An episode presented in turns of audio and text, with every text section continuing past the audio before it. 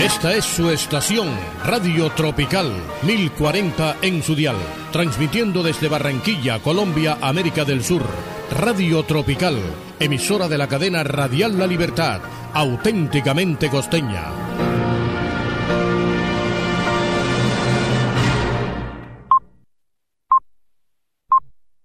www.redradial.co La Radio Sin Fronteras.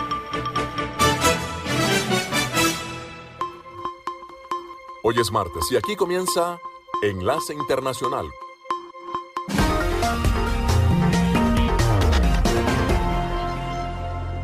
En esta franja nocturna estamos hablando de noticias internacionales, algunas entrevistas y un poco de música.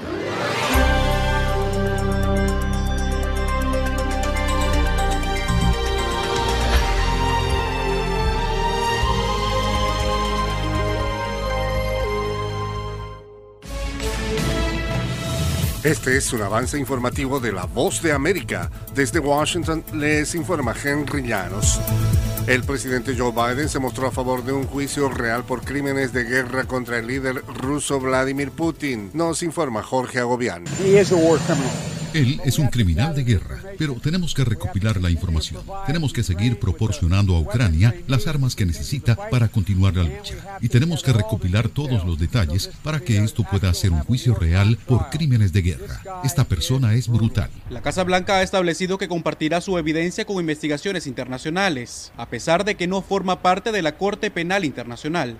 De acuerdo con la politóloga Jessica Trisco, otros organismos podrían llevar a cabo la pesquisa. Jorge Agobián, Voz de América, Washington. Estados Unidos ha informado que quiere que la Asamblea General de la Organización de Naciones Unidas retire a Rusia del Consejo de Derechos Humanos de la ONU, citando acusaciones de crímenes de guerra cometidos en Ucrania. La participación de Rusia en el Consejo de Derechos Humanos es una farsa, dijo la embajadora Linda Thomas Greenfield, y está mal, por lo que creemos que es hora de que la Asamblea General de la ONU vote para expulsarle. A continuación, un mensaje de servicio público de la voz de América. Para evitar la propagación del coronavirus en casa, recuerde que solo toma unos minutos limpiar las superficies que más toca en su vivienda, manijas de las puertas, interruptores de la luz, lugares donde come, control remoto, entre otros. Esto por lo menos una vez al día. Un grupo de expertos alerta sobre el contexto de desastre ambiental que enfrenta Venezuela. Desde Caracas nos informa Carolina Alcalde. Una investigación sobre la situación socioambiental en el país presentada por el Observatorio de Ecología Política de Venezuela evidencia que la degradación ambiental avanza de manera sistemática como consecuencia de las políticas gubernamentales. El antropólogo Francisco Velázquez resaltó Observamos también con preocupación el avance de las lógicas de despojo, de explotación de la naturaleza y los territorios, los cuales son llevados por entramados de corrupción de diversos grupos armados que se coaligan con sectores del Estado. Carolina, alcalde Voz de América, Caracas. El presidente del Perú, Pedro Castillo, decretó un toque de queda y amplió el estado de emergencia en Lima durante hoy martes en medio de protestas por las subidas en los precios del combustible y los alimentos. Cuatro personas murieron en las protestas de la última semana. En un mensaje a la nación, casi al borde de la medianoche del lunes, Castillo anunció a través de la televisión pública que se prohibiría permanecer en las calles de la capital de 10 millones de habitantes, incluido el puerto del Callao, por los hechos de violencia que en la víspera dejaron casetas de peaje incendiadas, pequeños saqueos en algunas tiendas y choques con la policía. Este fue un avance informativo de La Voz de América. La Voz de América presenta. Cada semana La Voz de América te invita a ser parte de Venezuela 360. Para empoderar las voces que quieren reunir a tu país. Para escribir con ritmos contagiosos. Un nuevo capítulo en tu historia. Con un mismo lenguaje. El de la esperanza. El del futuro. El de la vida. Únete a un equipo de origen hispanoamericano que trabaja para conectarnos con el ADN venezolano. Conéctate con los tuyos. Conéctate con nosotros. Conéctate en WhatsApp digitando más 1-202-549-8691. Y conviértete en protagonista de una historia que tú mismo ayudarás a construir. Conéctate cuantas veces quieras con Venezuela 360 en buenoticias.com. Y sé parte de nuestro equipo de redacción a través de tu conexión WhatsApp. Recuerda, más 1-202-549-8691. Acompáñenos de lunes a viernes con las noticias del mundo del entretenimiento. Lo mejor del cine. So, Skrulls are the bad guys. Los estrenos de Hollywood. I've never seen anything like this. Who am I? She's the last of her kind. So I'm 300 years old. A leader, you are. You have the most advanced weapon ever. Lo mejor en música. Las noticias del espectáculo. Lady Gaga declaró al diario The New York Times que el actor Alex Bowen dijo el miércoles que se inscribirá en un curso para... de lunes a viernes. El mundo del entretenimiento llega a ustedes desde los estudios de La Voz de América en Washington.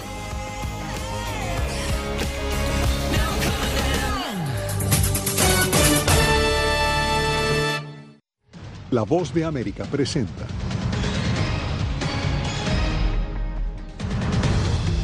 Presidente Biden pide judicializar a Vladimir Putin por crímenes de guerra. Con devastadoras imágenes, autoridades ucranianas denuncian atrocidades de las tropas rusas. Además, solicitantes de asilo en Estados Unidos expectantes por la derogatoria del título 42. Y con el 52% de votos, Costa Rica eligió a Rodrigo Chávez como el nuevo presidente.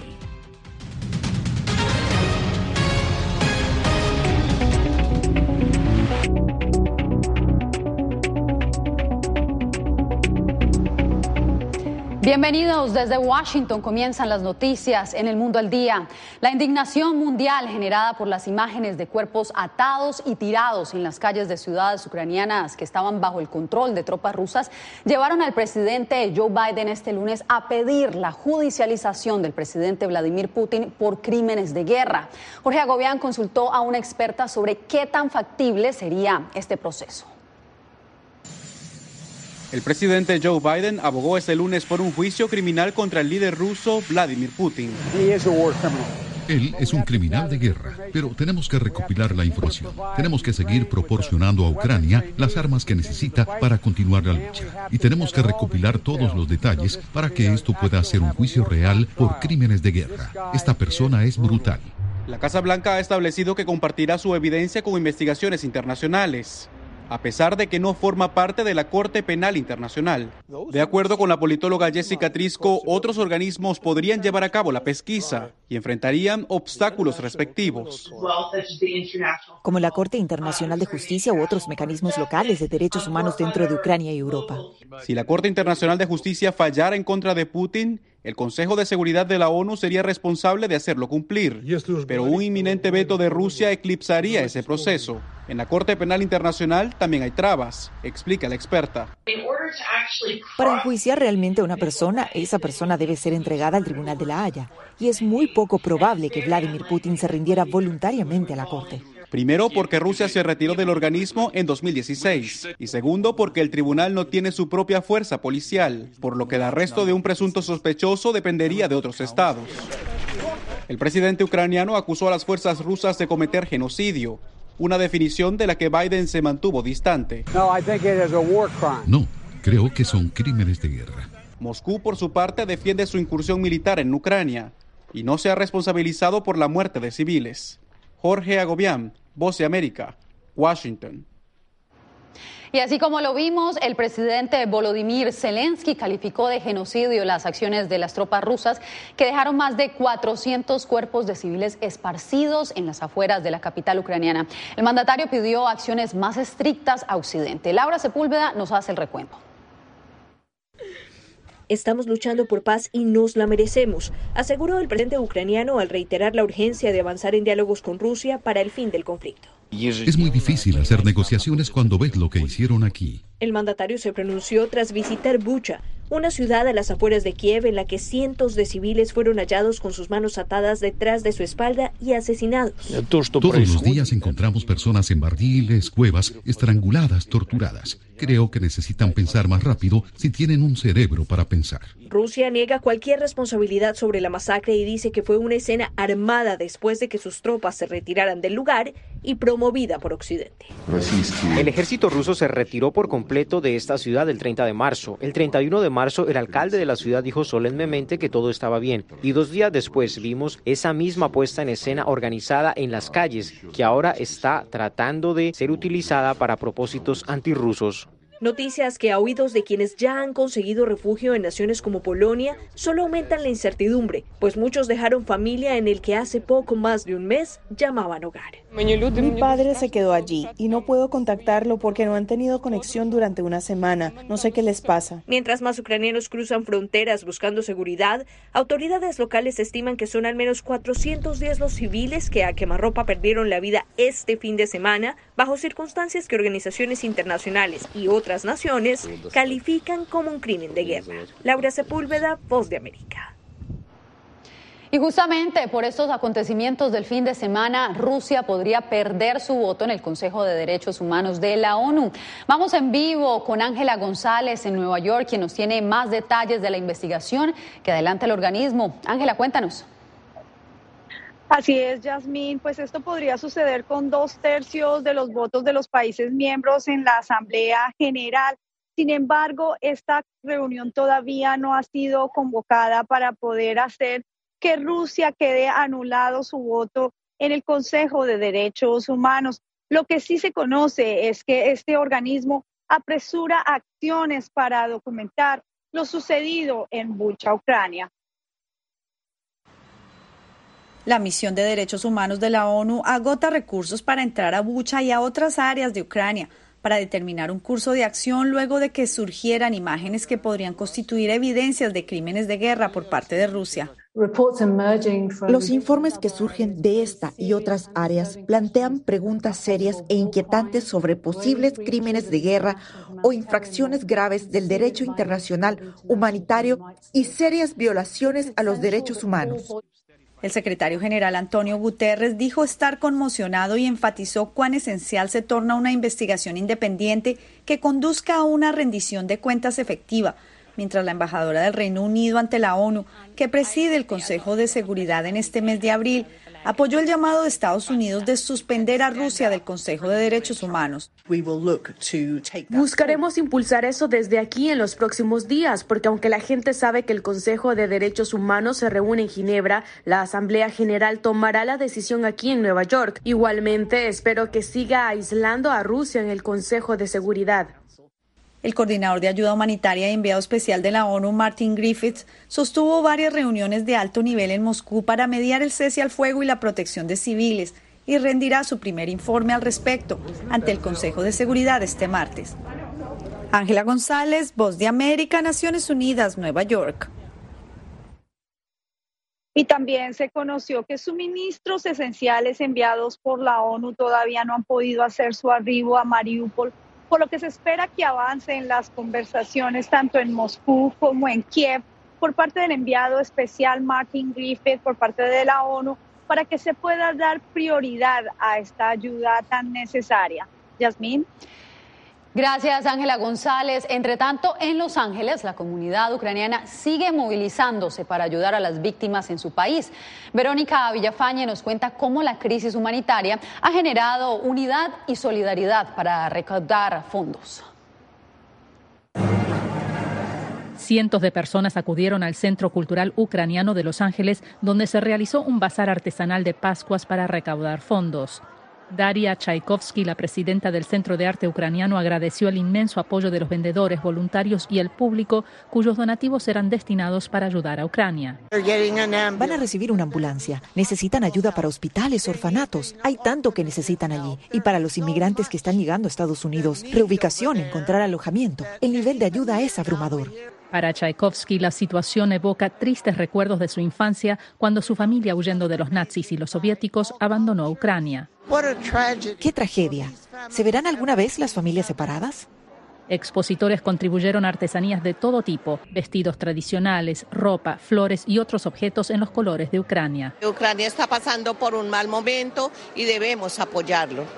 Miembros de la comunidad ucraniana en Los Ángeles dicen que seguirán haciendo eventos de recaudación de fondos como este para ayudar al pueblo de Ucrania adentro y fuera del país. Como a Petro Kovalchuk y su familia, refugiados que llegaron a Estados Unidos cruzando la frontera por Tijuana a mediados de marzo. No quiero decir ayúdenme, por favor. Dije eso el primer día que llegué. Pido que por favor detengan la guerra y ayuden a Ucrania porque lo necesitamos. Quiero pensar en un buen futuro para Ucrania, no en un futuro en que Ucrania está destruida. Petro y su esposa tienen la esperanza de algún día poder regresar a Ucrania. Verónica Villafañe, Voz de América, Los Ángeles.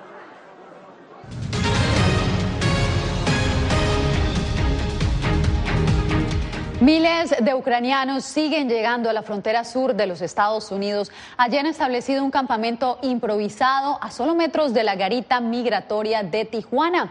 Nuestra enviada especial a la frontera, Celia Mendoza, nos tiene más detalles. Celia, cuéntanos cómo están manejando las autoridades mexicanas la ola de migrantes eh, refugiados ucranianos. Yasmín, lo que hemos visto es que durante los últimos días han acelerado el proceso, no solamente para asistir, pero trabajar con los voluntarios, quienes han llegado hasta este punto, la garita migratoria, la cual ha servido de punto de entrada para decenas de ellos diariamente, un proceso lento, han asegurado las autoridades, que les ha permitido hasta cierto punto empezar a implementar lugares de refugio temporal para poder asistir al gran número de personas que están llegando. Hablamos con uno de los líderes que manejan este tema aquí en Tijuana, el señor Enrique Lucero, quien es el que está a cargo de este nuevo refugio que fue abierto. Y esto fue lo que le dijo a La Voz de América durante esta jornada.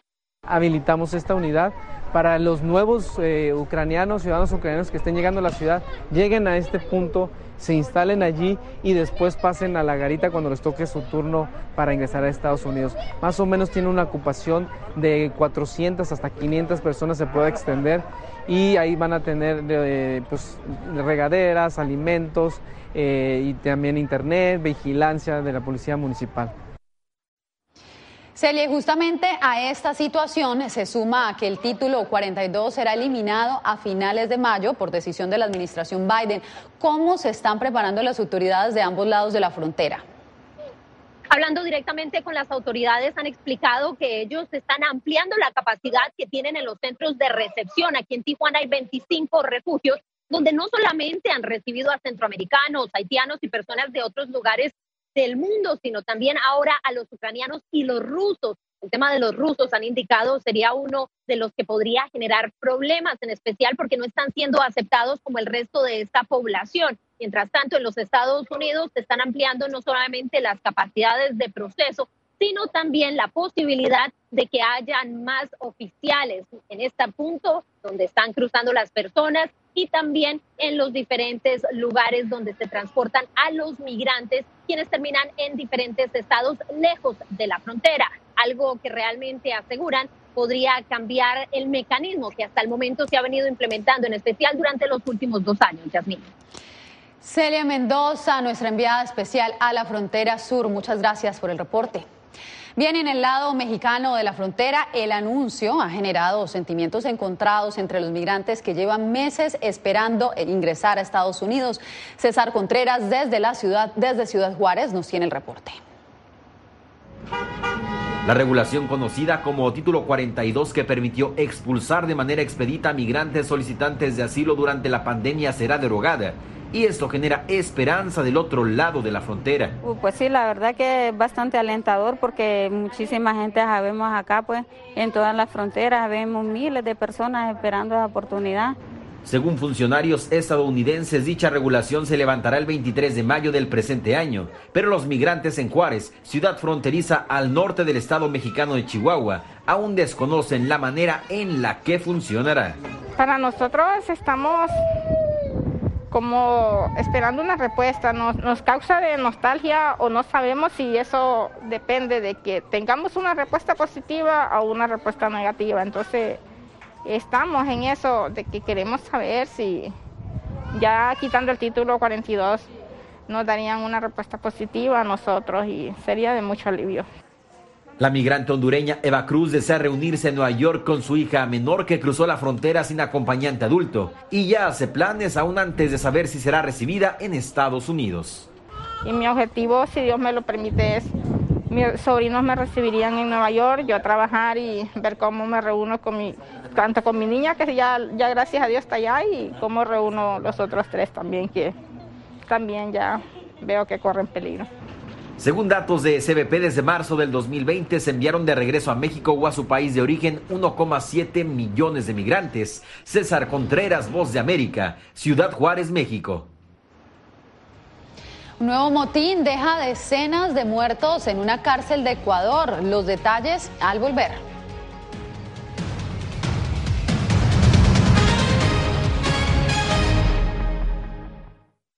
El 24 de febrero cambió la vida de millones de ucranianos. La invasión de Rusia a Ucrania puso sus vidas en pausa. Mujeres, ancianos y miles de niños huyen cada minuto del país. Con Celia Mendoza y Julia Riera, La Voz de América documenta desde Polonia esta crisis humanitaria sin precedentes en Europa desde la Segunda Guerra Mundial. Vidas en pausa. Encuéntralo en vozdeamerica.com.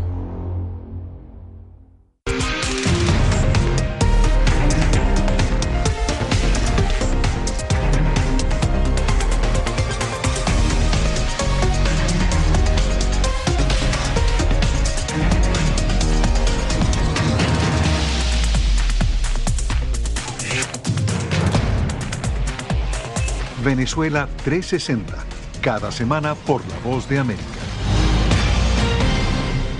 ¿Qué tal desde Washington comienzan las noticias en el mundo al día? Día a día, desde la capital de Estados Unidos y donde se producen las noticias que más te impactan. El objetivo es llegar al otro lado de la frontera para pedir asilo. La Voz de América te conecta con el mundo al día, los hechos más allá de la noticia, para que tomes decisiones bien informadas en el lenguaje que quieres, donde quieras y como prefieras. Conéctate con El Mundo al Día. La Voz de América te invita a ser parte de nuestra familia a través de las redes sociales. Encuentra en tu muro las últimas noticias de tu país en su conexión con Estados Unidos, la región y el mundo. Historias que empoderan las voces latinoamericanas de política, economía, salud, actualidad, balanceadas y precisas. Únete a un equipo de origen hispanoamericano que trabaja para conectarte con los tuyos. Síguenos en Facebook y conviértete en protagonista de una historia que tú mismo ayudarás a construir.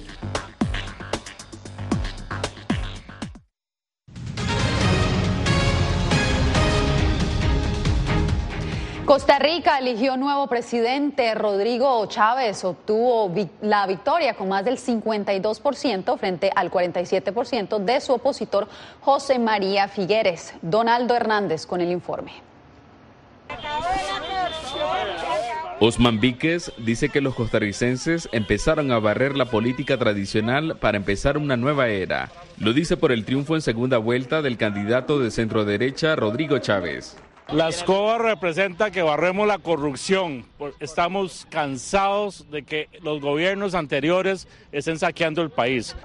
El Tribunal Supremo de Elecciones dio por ganador a Chávez, pues obtuvo el 52% de votos frente al candidato de centro José María Figueres, quien obtuvo un 47%. Figueres reconoció la derrota, mientras Chávez promete mejorar la economía y reducir la desigualdad. Yo me he comprometido y me empeñaré en impulsar profundos y positivos cambios en la forma de gobernar Costa Rica. La abstención fue la más grande de la historia moderna, al alcanzar un 57%. Pero los ciudadanos que votaron por Chávez creen que está capacitado para gobernar el país centroamericano, pues tiene un doctorado en economía.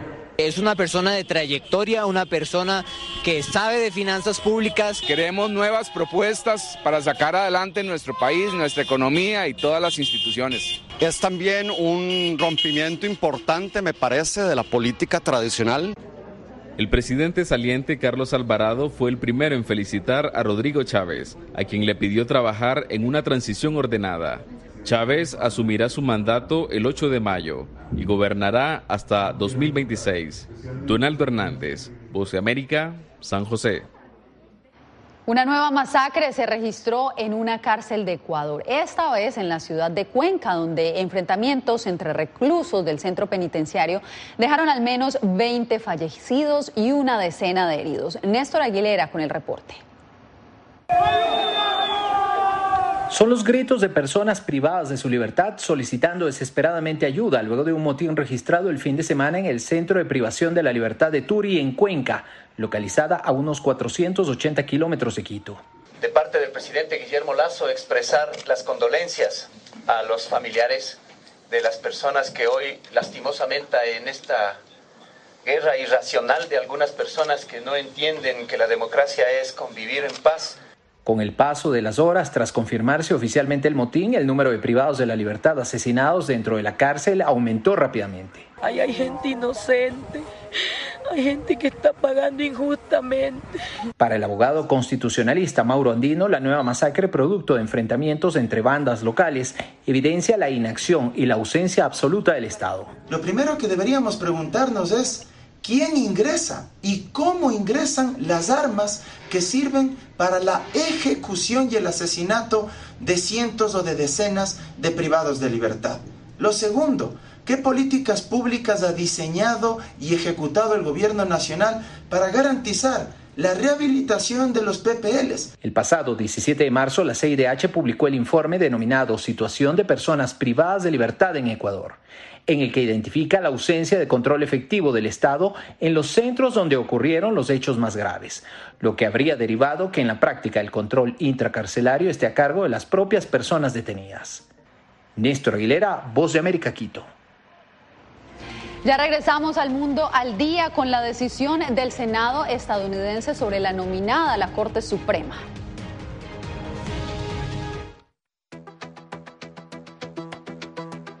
En momentos de crisis políticas y sociales, algunos gobiernos autoritarios recurren al bloqueo del acceso a Internet como herramienta para detener la información que entra o sale de su país. No obstante, existen algunas alternativas que te ayudarán a continuar conectado a la red a pesar de la censura oficial. Una de las más efectivas es el VPN o red virtual privada por sus siglas en inglés. La VPN pretende simular que la persona está en otro lugar del mundo y no en el país que esté restringiendo el acceso a Internet, de manera que es incapaz de detectar esa conexión interna y así se puede utilizar Internet con normalidad. Las ofertas de VPN en el mercado son muchas y las puedes buscar escribiendo las iniciales VPN en los motores de búsqueda, pero es importante descargarla o adquirirla antes de perder la conexión al Internet. Aquí te ofrecemos algunas opciones.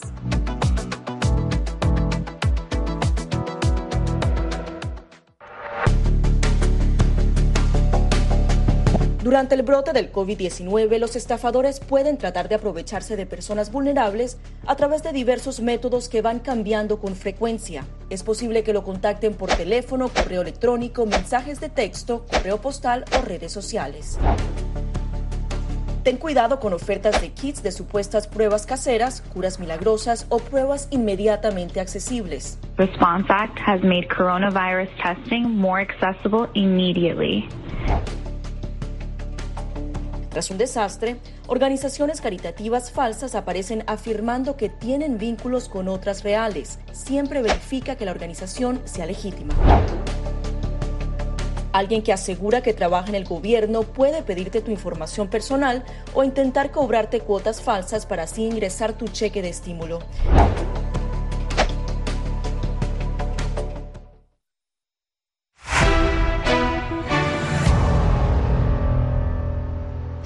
Negociadores en el Senado alcanzaron un acuerdo para que el Congreso apruebe un paquete de estímulo al COVID-19 por 10 mil millones de dólares, según medios de comunicación estadounidenses. El acuerdo excluye fondos para que Estados Unidos done vacunas a otros países.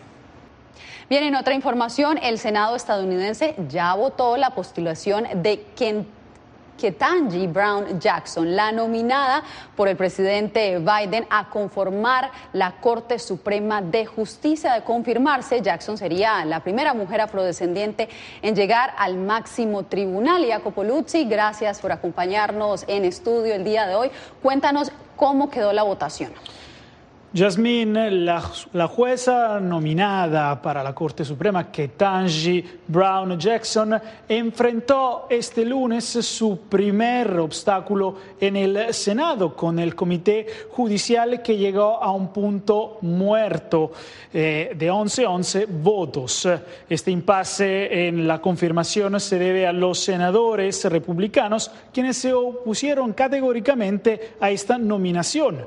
Ahora el empate obligará esta nominación a irse al Pleno del Senado, pero Jackson sigue en camino en esta nominación porque los demócratas tienen la mayoría simple en el Senado. Entonces, simplemente con 51 votos podría ser esta nueva jueza de la Corte Suprema. Por ahora quedaron 11-11 entonces la votación. Así es. Muchas gracias, Jacopo Luzzi, por acompañarnos en estudio. Muchas gracias. Ahora nos vamos a comerciales porque al volver, una producción televisiva con talento latinoamericano aborda aspectos poco conocidos de la Iglesia Católica. Les contamos de qué se trata cuando regresemos.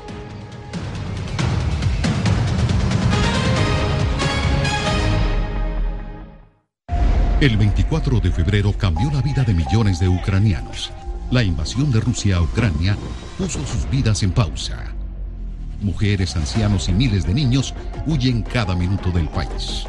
Con Celia Mendoza y Julia Riera, La Voz de América documenta desde Polonia esta crisis humanitaria sin precedentes en Europa desde la Segunda Guerra Mundial.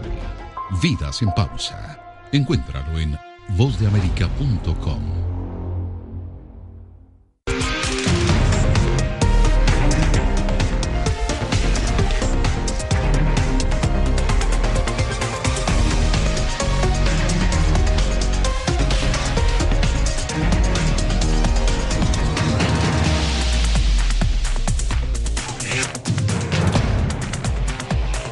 Venezuela 360, cada semana por La Voz de América.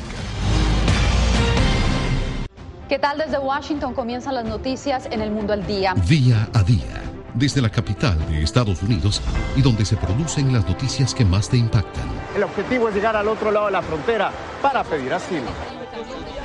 La voz de América te conecta con el mundo al día, los hechos más allá de la noticia, para que tomes decisiones bien informadas en el lenguaje que quieres, donde quieras y como prefieras. Conéctate con El Mundo al Día. La Voz de América te invita a ser parte de nuestra familia a través de las redes sociales. Encuentra en tu muro las últimas noticias de tu país en su conexión con Estados Unidos, la región y el mundo. Historias que empoderan las voces latinoamericanas de política, economía, salud, actualidad, balanceadas y precisas. Únete a un equipo de origen hispanoamericano que trabaja para conectarte con los tuyos. Síguenos en Facebook y conviértete en protagonista de una historia que tú mismo ayudarás a construir.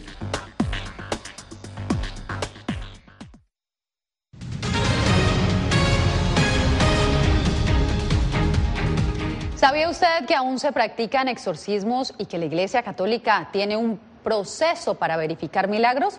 Pues bien, una nueva serie televisiva descubre el lado más desconocido de las altas esferas eclesiásticas. La producción fue realizada en español y con actores latinoamericanos. Anthony Belchi nos cuenta.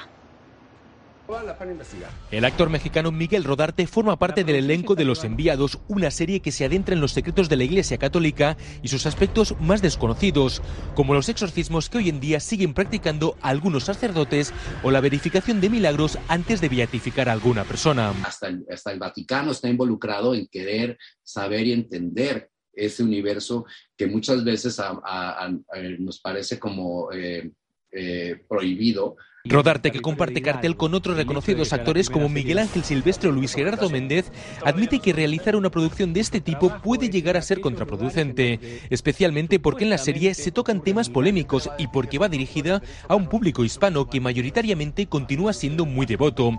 Él asegura que no es una crítica feroz a las altas esferas eclesiásticas. la serie no es un ataque directo a la iglesia, o sea, no es, no es, no es, no es que quiera, no es, no, es contestataria ni quiere probar ningún punto con relación a, a, a, las creencias, ni a la fe, ni a la iglesia. El mexicano, conocido por sus papeles en varias comedias de éxito en América Latina, asegura que es tan difícil hacer reír a la gente como mantener en vilo al público en una serie de suspense como esta. Asegura que es una carrera de fondo para los actores. Hacer reír no es nada fácil eh, también tiene, tiene que tener como una línea muy precisa eh, en cuanto a, muchos elementos, pero sobre todo un tema de, tiempos, de ritmo, de timing, ¿no? Que, le llaman. Este, el suspenso es igual. Rodarte confía en que su trabajo en Los Enviados, ya disponible en Paramount Plus en América Latina y en Estados Unidos, consiga el respaldo del público hispano. Anthony Belchi, Voz de América, Miami. Bien, historias como la que acabamos de ver y mucho más, ustedes lo pueden encontrar en nuestro portal web vozdeamerica.com. Síganos en nuestras redes sociales en Facebook, Instagram, Twitter y YouTube como arroba Voz de América. Bien, y un pequeño peludo se ha robado el corazón de las fuerzas militares ucranianas por colaborar en el rastreo de artefactos explosivos dejados por las tropas rusas que permanecieron en el norte de ese país. Los servicios de emergencia de Ucrania difundieron este video que ustedes están viendo en pantalla, que muestra al pequeño perrito mientras acompaña a la unidad de desminado de Chernóbil. Hasta ahora no se conoce el nombre del pequeño, lo que sí se sabe es su contribución en el apoyo a los ucranianos que siguen defendiéndose del ataque de Moscú. Bien, y de esta manera llegamos al final de esta emisión. Gracias por acompañarnos en el Mundo al Día. Recuerde que la cita es... Enlace con la voz de América también se puede escuchar como podcast en www.redradial.co.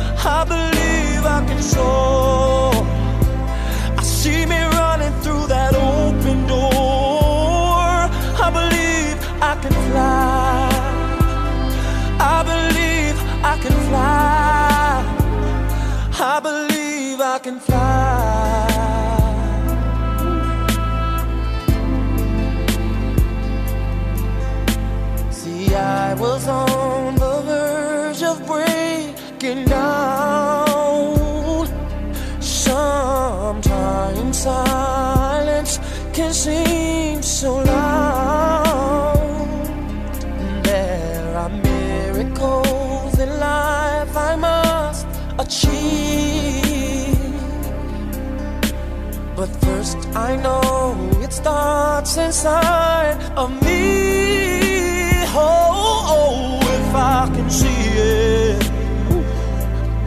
then I can be it. If I just believe it, there's nothing to it. Fly. I believe I can touch the sky. I think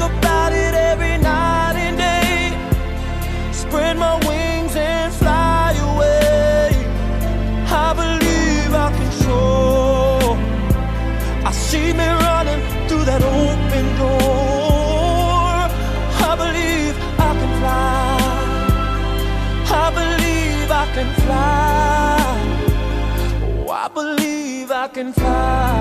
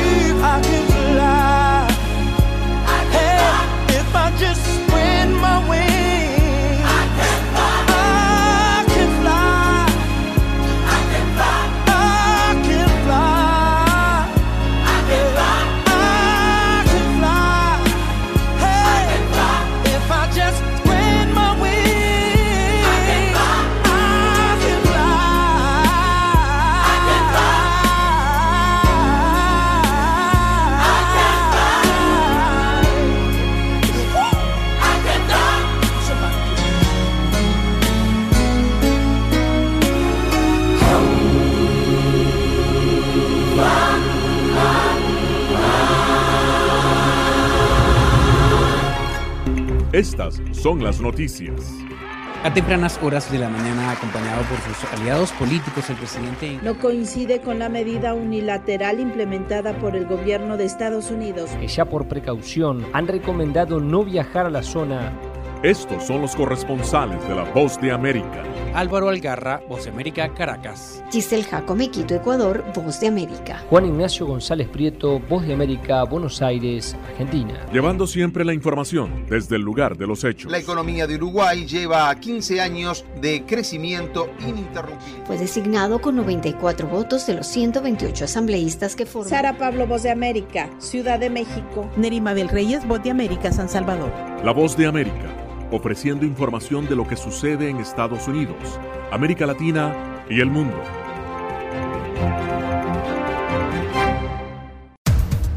Los acontecimientos de Estados Unidos, América Latina y el mundo en 30 minutos. Con corresponsales en varios puntos del país. El Mundo al Día se emite desde nuestros estudios en Washington a través de nuestras afiliadas en la región latinoamericana con la información balanceada de lo que sucede en Estados Unidos y el mundo. Los espero de lunes a viernes a través de La Voz de América.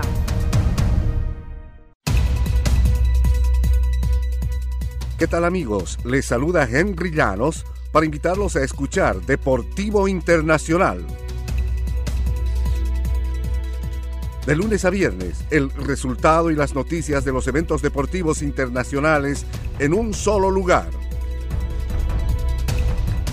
Deportivo Internacional, una producción de La Voz de América.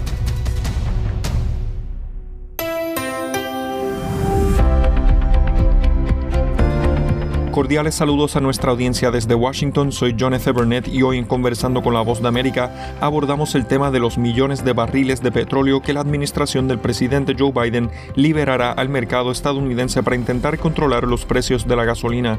Pablo Guerrero, director de trading de Nexolub, empresa dedicada al comercio internacional de derivados del petróleo y químicos con sede en Barcelona, nos da su perspectiva de esta histórica acción. La gasolina viene del petróleo, del crudo. ¿Cómo se establece el, precio del crudo? Uno podría pensar es oferta y demanda, eh, básicamente, pero va un poco más allá.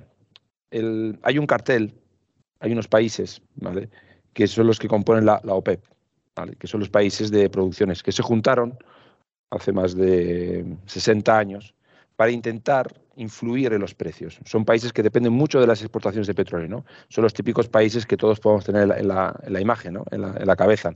Arabia Saudí, Emiratos Árabes, eh, Venezuela, Irán, todos estos países componen la OPEP, con la idea de maximizar las exportaciones.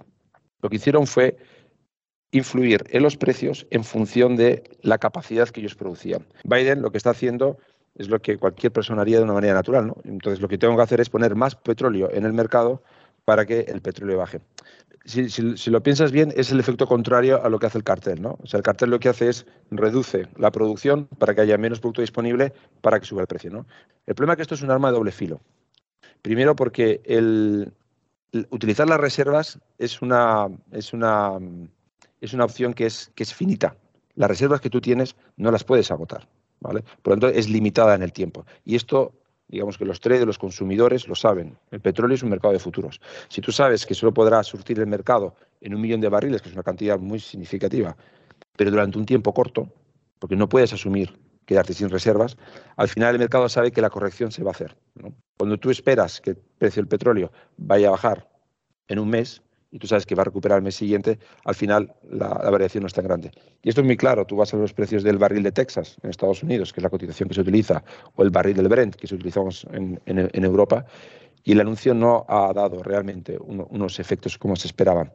Incluso el Reino Unido se está uniendo a esta, bueno, a, liberar parte de sus reservas, ¿no? Otros países de Europa se están uniendo. Japón también está diciendo de unirse. Pero la realidad es que las reservas deberían ser solamente en un caso de, un shock real de, oferta. Porque lo que puede pasar ahora en un mercado tan, tan variante, podríamos decir, o tan volátil que estamos viviendo, es que realmente tengamos un problema de, capacidad de oferta de, productos, no sé, de petróleo, pero también de gasolina. Ahora estamos viendo en, tiempos que no sabemos qué va a pasar dentro de un mes. ¿no? En Europa ha dejado de, importar prácticamente el 40% del diésel, que es el principal combustible que utilizamos para el transporte de mercancías, para los camiones, pero también para la mayoría de los, de los automóviles. Si nosotros liberamos las reservas que tenemos de petróleo y nos encontramos que no tenemos diésel para importar, porque no estamos trabajando ya más mm, con Rusia por la invasión de, Ucrania, puede ser que dentro de un mes tengamos un problema. Por lo tanto, las reservas, liberar reservas, sí, puede tener un, puede ser un efecto de choque que puede tener un efecto muy rápido, pero de la misma manera que viene se va. Es demasiado, para mi punto de vista, corre mucho más riesgos sacando las reservas porque no te vas a tener reservas para poder actuar cuando realmente las necesites, que tal y como están las cosas, puede ser cualquier día. ¿Hay algún otro mecanismo para controlar los precios, aparte de del cartel imponiendo su, su precio? Claro, a ver, el, cuando hablamos de controlar los precios, el mercado, como quien dice, siempre se abre paso. ¿no? Al final, eh, no le podemos, aquí en España decimos, no le podemos poner puertas al campo, no lo vas a cerrar. ¿Cómo vas a controlar el precio cuando hay una demanda desbordada? Ahora mismo, tanto Europa como Estados Unidos vamos a entrar en la época estival. La gente se va de vacaciones, es cuando se mueve, cuando vamos a tomar aviones. El consumo viene ahora. Hay un consumo muy fuerte, lógicamente, para, Europa durante el, invierno, porque hay un consumo más alto de gas. Pero la realidad es que el consumo alto de, energía o energético es, es en el verano, porque es cuando la gente va a viajar, al auto, toma los aviones. Era Pablo Guerrero, director de trading de Nexolub, firma exportadora de bases de lubricantes en España, y su análisis sobre los actuales precios del petróleo.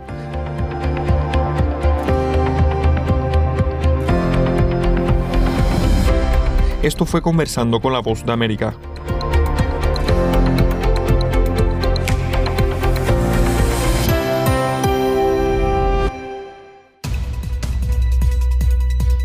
Con un equipo de periodistas, corresponsales, editores y productores, La Voz de América te ofrece las noticias. Así textualmente lo compartió el mandatario en su cuenta en la red social Twitter. Esto debido a que en el pasado ha mentido a las autoridades, incluso cuando solicitó su ciudadanía estadounidense. Podemos eh, decir que hay tres puntos específicos de esta gira, una de ellas.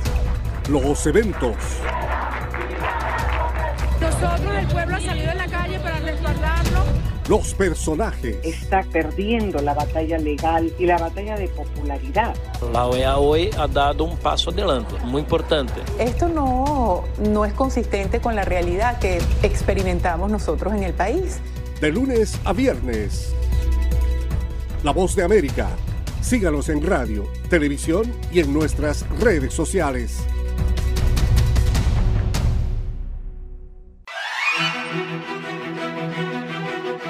De lunes a viernes, La Voz de América te ofrece Conversando con la Voz de América. Saludos desde Washington, soy Yoconda Tapia y estamos en Conversando con la Voz de América. Un diálogo con los protagonistas de las noticias. Eso no son negociaciones, eso es una farsa. De lunes a viernes, a través de nuestras afiliadas en la región.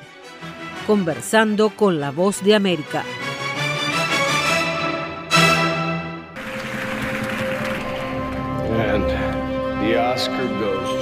Acompáñenos de lunes a viernes con las noticias del mundo del entretenimiento. Lo mejor del cine. So, Skrulls are the bad guys. Los estrenos de Hollywood. I've never seen anything like this. Who am I? She's the last of her kind. So I'm 300 years old. A leader, you are. You have the most advanced weapon ever. Lo mejor en música. Las noticias del espectáculo. Lady Gaga declaró al diario The New York Times que el actor Alex Bowen dijo el miércoles que se inscribirá en un curso de lunes a viernes. El mundo del entretenimiento llega a ustedes desde los estudios de La Voz de América en Washington. Para la primera semana del mes de abril, Morbius, la aventura del universo Marvel, ocupa el primer lugar aquí en Estados Unidos con aproximadamente 40 millones de dólares y 84 millones de dólares a escala mundial desde su estreno. Sony gastó 75 millones de dólares en hacer la película. Daniel Espinosa dirigió Morbius, cuyo elenco incluye Adria Arjona, Matt Smith, Jared Leto, Michael Keaton y música de The Doors. When you're strange, no one remembers En segundo lugar está la película de aventura de Paramount, The Lost City, que lleva recaudados 55 millones de dólares en su segunda semana, La Ciudad Perdida está protagonizada por Sandra Bullock y Channing Tatum. The Batman con el vampiro murciélago Robert Pattinson está en tercer lugar. En cinco semanas, la película de Warner Brothers ha recaudado 349 millones de dólares aquí en Estados Unidos y a escala mundial 712 millones de dólares. John Batiste celebra cinco premios Grammy y el dúo de Rhythm Blues Silk Sonic dos galardones en la más reciente entrega de los premios de la Academia de la Grabación.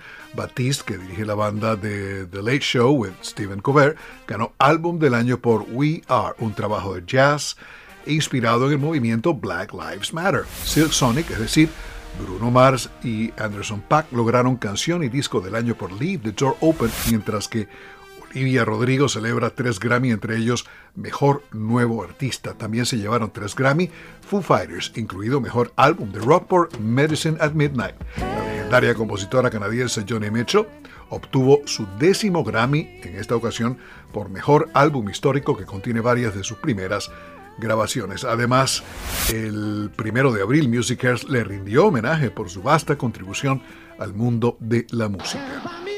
Abril 1964, los Beatles pasan cinco semanas en el número uno de la Hot 100 con Can't Buy Me Love. 1981, ABBA estrena Super Trooper de su séptimo álbum The Studio. La canción de Benny Anderson y Bjorn Elvius alcanzó su punto máximo en el puesto 45 de las 100 calientes. De ABBA también son The Visitors y SOS. 1970 Chicago debuta en la Hot 100 con Make Me Smile de su segundo álbum de estudio Chicago 2. Make Me Smile alcanzó el número 9. Chicago 2 incluye Color My World y Wake Up Sunshine. Chicago pertenece al Salón de la Fama del Rock and Roll. Alejandro Escalona, Voz de América.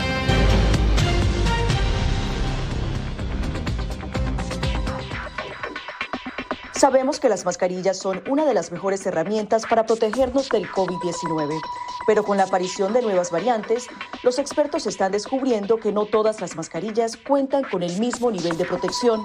Las mascarillas de respiración, como por ejemplo la N95 y la KN95, son las que brindan el máximo nivel de protección contra todas las variantes de COVID-19. Las mascarillas N95 son certificadas en Estados Unidos y tienen correas que van alrededor de la cabeza, que las mascarillas KN95 se fabrican en China y cumplen las normas creadas por ese país. La segunda mejor opción son las mascarillas quirúrgicas desechables. Asegúrese de que éstas tengan un buen ajuste en la nariz, la boca y el mentón, múltiples capas de material no tejido y una varilla nasal. Si no tiene otra opción, use una mascarilla de tela de por lo menos dos capas y sin válvulas de ventilación u otras aberturas.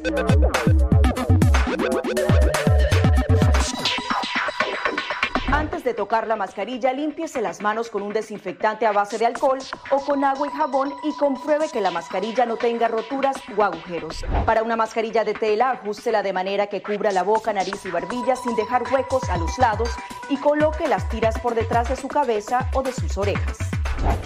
Para una mascarilla médica, verifique que el lado de la mascarilla corresponde a la parte superior. Este suele ser el lado que tiene la tira de metal.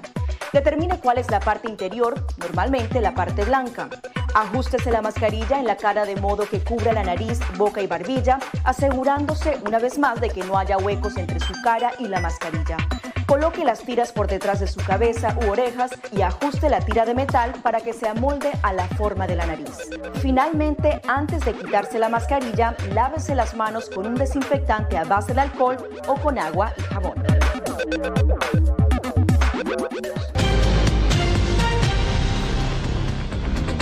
La Voz de América te invita a ser parte de nuestra familia a través de las redes sociales. Encuentra en tu muro las últimas noticias de tu país en su conexión con Estados Unidos, la región y el mundo. Historias que empoderan las voces latinoamericanas de política, economía, salud, actualidad, balanceadas y precisas. Únete a un equipo de origen hispanoamericano que trabaja para conectarte con los tuyos. Síguenos en Facebook y conviértete en protagonista de una historia que tú mismo ayudarás a construir. En momentos de crisis políticas y sociales, algunos gobiernos autoritarios recurren al bloqueo del acceso a Internet como herramienta para detener la información que entra o sale de su país. No obstante, existen algunas alternativas que te ayudarán a continuar conectado a la red a pesar de la censura oficial. Una de las más efectivas es el VPN o red virtual privada por sus siglas en inglés. La VPN pretende simular que la persona está en otro lugar del mundo y no en el país que esté restringiendo el acceso a Internet, de manera que es incapaz de detectar esa conexión interna y así se puede utilizar Internet con normalidad. Las ofertas de VPN en el mercado son muchas y las puedes buscar escribiendo las iniciales VPN en los motores de búsqueda, pero es importante descargarla o adquirirla antes de perder la conexión al Internet.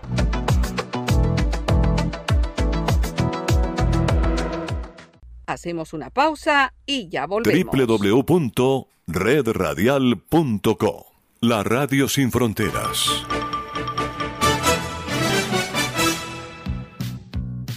Descarga gratis el aplicativo móvil Universal Estéreo. Ya está disponible para Android y te acompañaremos a donde vayas. Universal.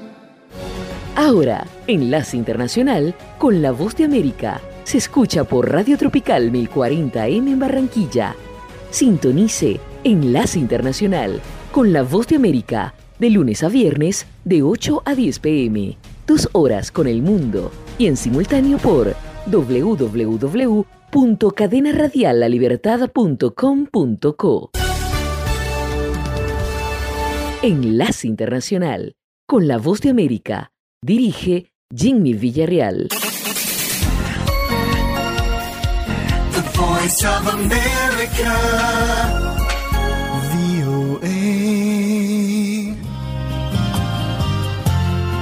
Solo Universal Stereo logra reunir lo mejor de los 70s, 80s y 90s.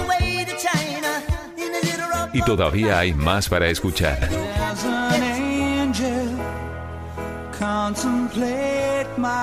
Clásicos, solo clásicos, en Universal.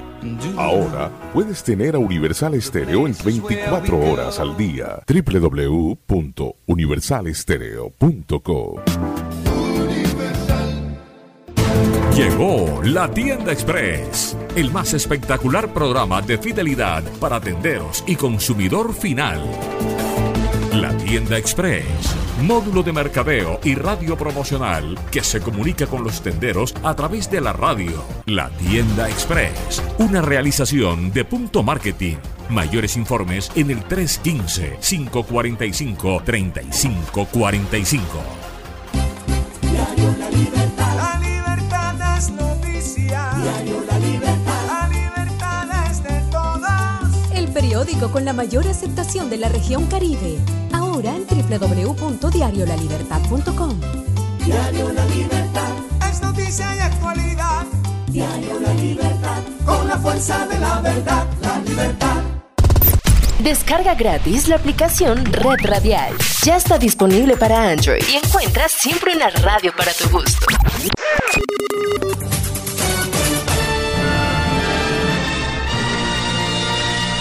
Esta es su estación, Radio Tropical 1040 en su dial, transmitiendo desde Barranquilla, Colombia, América del Sur.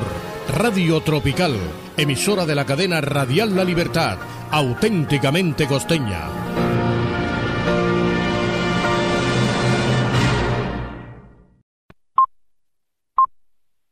www.redradial.co La radio sin fronteras.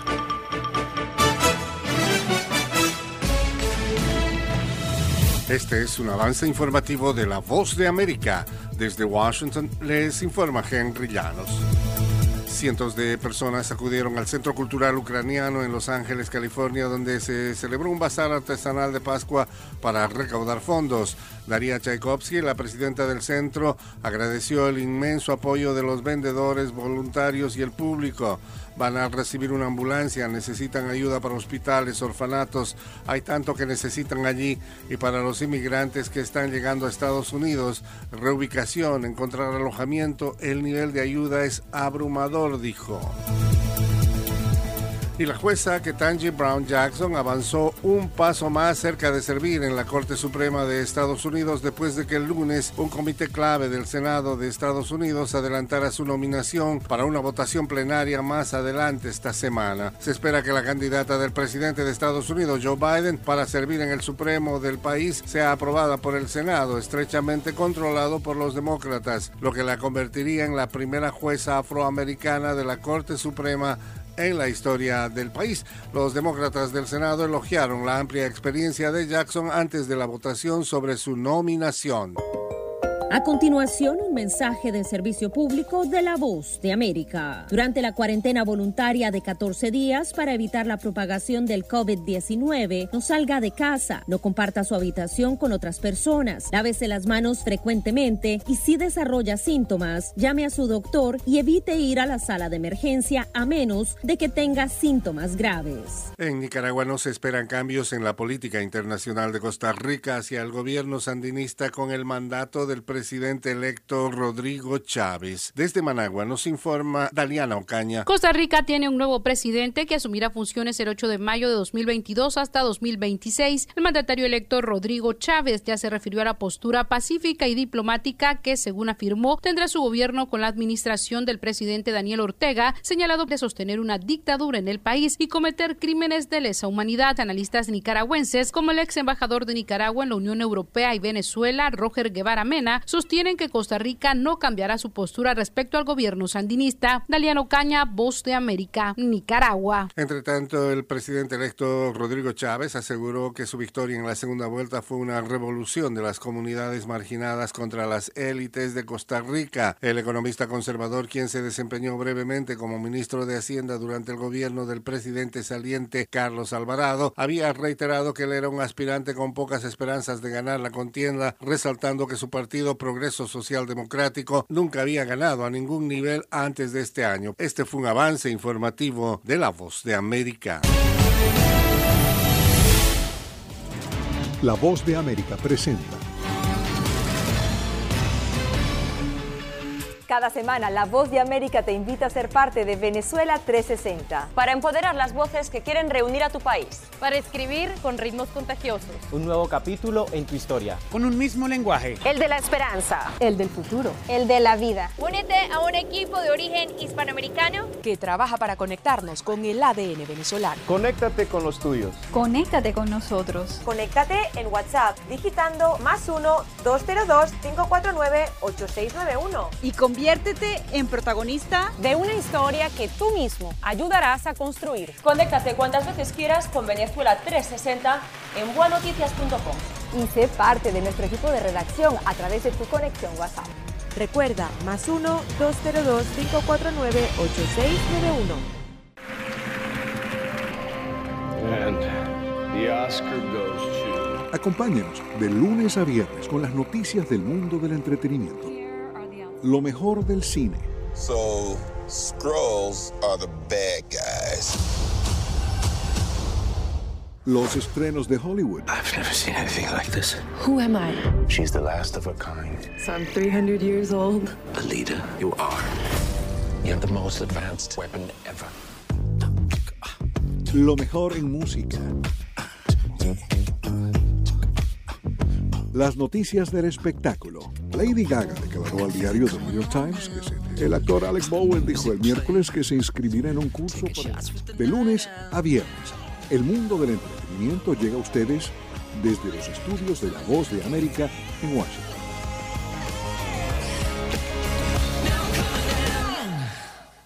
La Voz de América presenta en esta emisión de Venezuela 360. Se frena la migración de venezolanos en la frontera sur, pero se dispara la de colombianos. Solamente esperamos un milagro de Dios que nos den la oportunidad de entrar legalmente. Expertos advierten que Estados Unidos podría presionar a México para que requiera visa a los colombianos. Un hogar en medio del continente. Por lo menos he visto personas que llegan aquí y entonces por lo menos que diga uno que, oh, yo tengo tantos días que no como el hombre que abrió las puertas de su propia casa a los migrantes. Pedaleando para subsistir. Muy difícil, esto es muy bravo, esto no es fácil, esto es para burro esta vaina.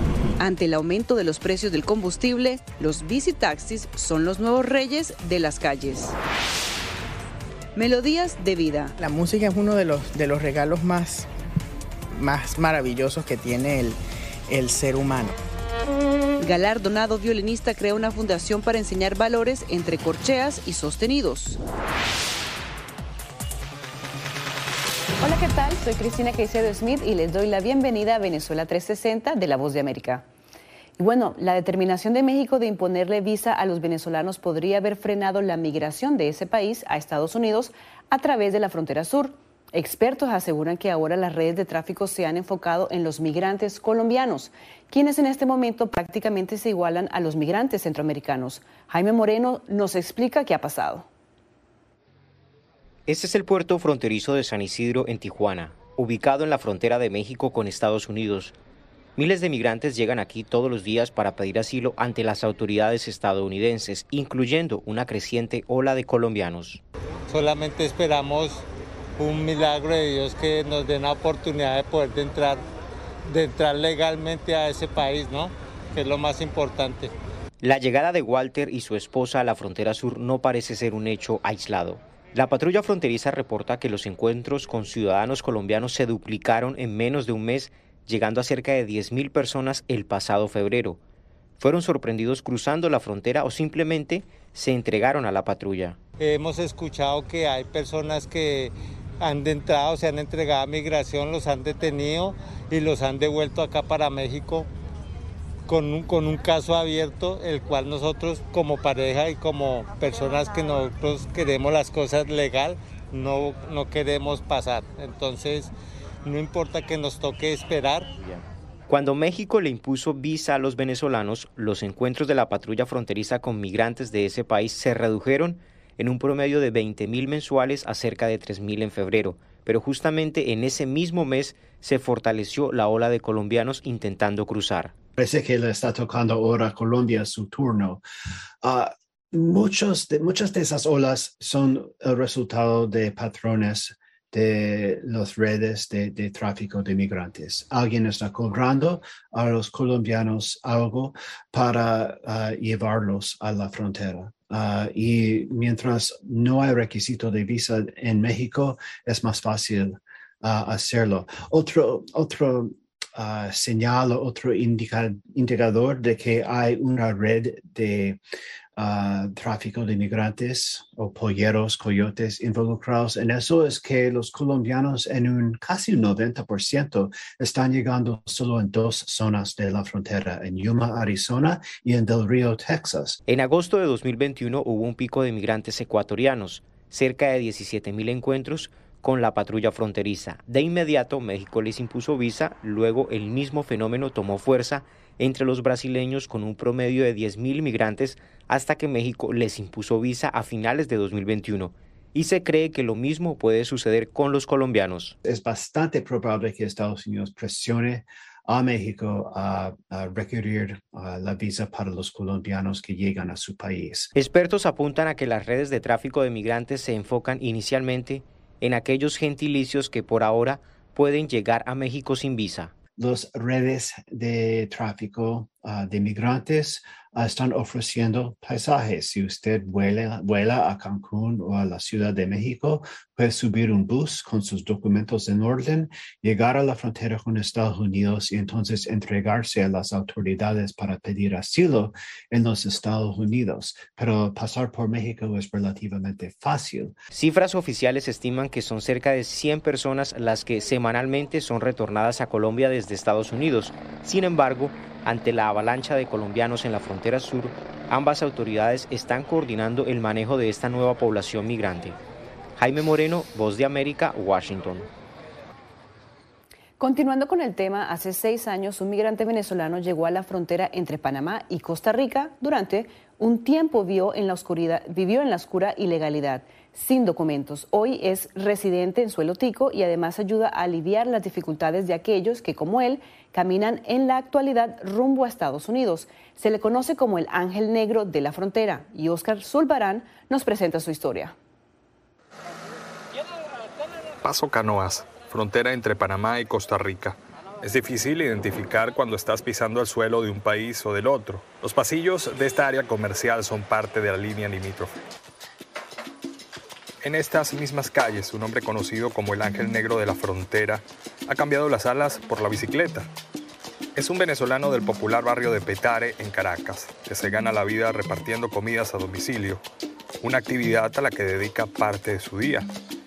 La otra parte de su tiempo, desde el inicio de la pandemia, lo entrega a la ayuda de los migrantes que se encuentran en su camino a Paso Canoas, uno de los lugares más tranquilos en la ruta hacia Estados Unidos. Normalmente la gente llega y pregunta por ahí y ya por las redes y todo eso se ha dado a conocer y llegan aquí a mi casa, como todo, pues llega gente buena, llega malo, pero lo único que busca es apoyar, darle ese empujoncito por lo menos de que se, se tomen nuevas energías. Ya después del pasado eso andaría y ya después aquí adelante sigan su, su camino.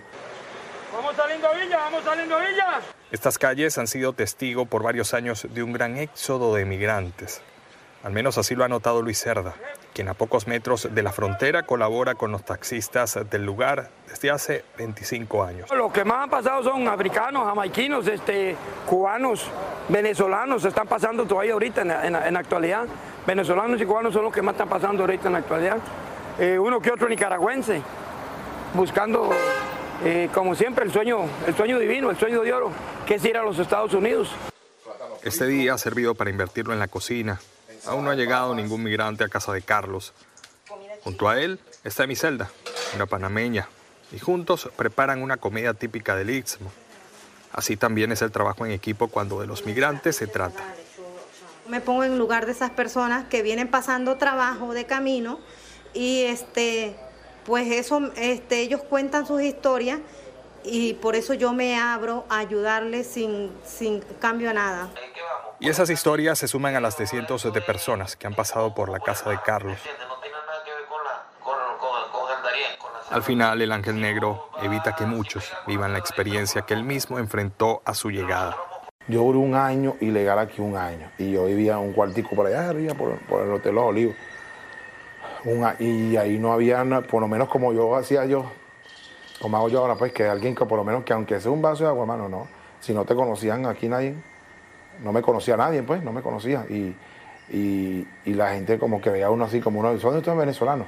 Y como, ay, ¿quién será este? Nadie, pues no, no tuvo una mano amiga que me dijera por lo menos que sea, ¿cómo hacer una arepa? Y en realidad le digo, me acuerdo ahorita y no me acuerdo casi ahorita nadie no me acuerdo, en esa situación se aprovecharon mucho de eso, porque como uno está ilegal aquí y no tenía nada de documentos ni nada de eso, sí, en trabajos, cuestiones, fue rudo. ¿Y ese también lo trajeron?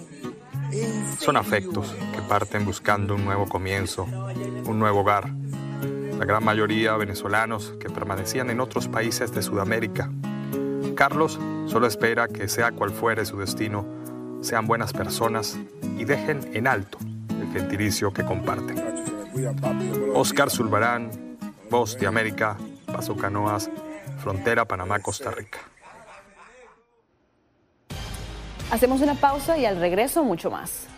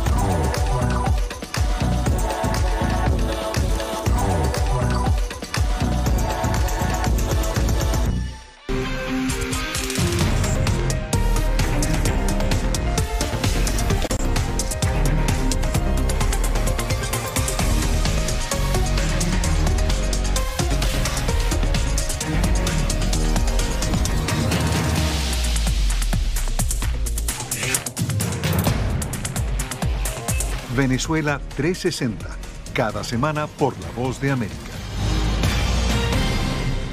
¿Qué tal desde Washington comienzan las noticias en el mundo al día? Día a día, desde la capital de Estados Unidos y donde se producen las noticias que más te impactan. El objetivo es llegar al otro lado de la frontera para pedir asilo. La voz de América te conecta con el mundo al día, los hechos más allá de la noticia. para que tomes decisiones bien informadas, en el lenguaje que quieres, donde quieras y como prefieras. Conéctate con El Mundo al Día. La Voz de América te invita a ser parte de nuestra familia a través de las redes sociales. Encuentra en tu muro las últimas noticias de tu país en su conexión con Estados Unidos, la región y el mundo. Historias que empoderan las voces latinoamericanas de política, economía, salud, actualidad, balanceadas y precisas. Únete a un equipo de origen hispanoamericano que trabaja para conectarte con los tuyos. Síguenos en Facebook y conviértete en protagonista de una historia que tú mismo ayudarás a construir.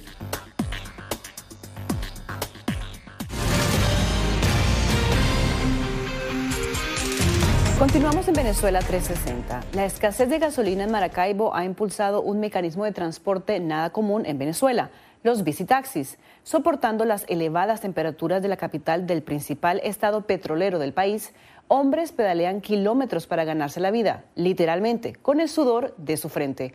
Adriana Núñez Rabascal nos cuenta su jornada.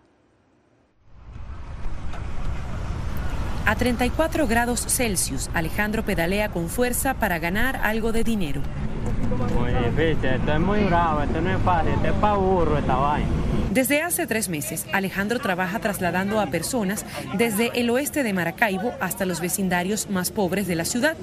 No sabe cuántos recorridos hace a diario, solo sabe que su tarifa es de un dólar por aproximadamente unas 10 cuadras de distancia. Asegura que la necesidad lo obliga a asumir este oficio. Pero que uno no come bien aquí, no hay nada, no hay trabajo. Lo único que hay es esto. Son pocos los autobuses que transitan por esta avenida de Maracaibo, una de las ciudades más golpeadas por la escasez de gasolina, donde los conductores pasan días en filas para cargar sus tanques. Por eso, y por el alto costo de los repuestos de los vehículos, cada vez hay menos transporte público y más visitaxis. La resistencia física, no, si no la tienes buena, no, no, o sea, no te va a dar el día porque te cansas mucho. Se hace un poco difícil conseguir pasajeros por, la, por tanta competencia que hay, que hay mucha. Entre los miembros del gremio calculan que hay unos mil visitaxis en la ciudad. A primera hora de la mañana van llegando uno a uno con sus improvisadas carretas atadas detrás de sus bicicletas. Se agrupan en las esquinas esperando pasajeros. La, primera vez ya tú te cansas rápido, pero allá después uno le va agarrando el, ánimo. Pues. Es cansón, amor, pero uno tiene que hacerlo por los chamaquitos, porque uno tiene que llevarle de comer a los chamaquitos. Si no le lleva de comer, ¿quién le va a llevar a los chamaquitos de la comida? Pues nosotros compramos todos los días un kilo de arroz, dos kilos de arroz para llevarle para la casa. Bien, bien, bien, bien, bien. Juan Carlos Amaranto lanza arengas para animar a los transeúntes a tomar su visitaxi. Mientras espera que alguno decida asumir el viaje, cuenta que, en ocasiones, aguarda hasta las 9 de la noche para hacer más dinero. En mi casa, ahorita la cosa está apretadita, nadie trabaja. Solamente que el trabajo soy yo en la carretilla. La mayoría dice que no logra juntar ni 20 dólares por día manejando. Hay que echarle pichón a la vida y más nada. Echarle pichón y, y para adelante porque ajá, todo lo que está es feo. Y si va a seguir más feo. Pero ¿qué más se puede hacer? La situación pone a uno así. Para los pasajeros, el visitaxi es la única opción para moverse en las zonas más pobres, donde el transporte público llega muy pocas veces. La ventaja es que no te vayas bien, porque no hay carro y no de económico no tiene nada. Te cobra lo mismo que te cobra un, un, un, autobús de aquí a donde voy yo. El calor se hace más intenso a medida que avanza la mañana. Maracaibo es una de las ciudades más calientes del país, pero eso no es impedimento para que cientos de hombres resistan el peso que sostienen detrás de sus bicicletas, con la esperanza de llevar algo de comer a sus hogares. Adriana Núñez Rabascal, Voz de América, Maracaibo, Venezuela. Hacemos una pausa. Quédese con nosotros.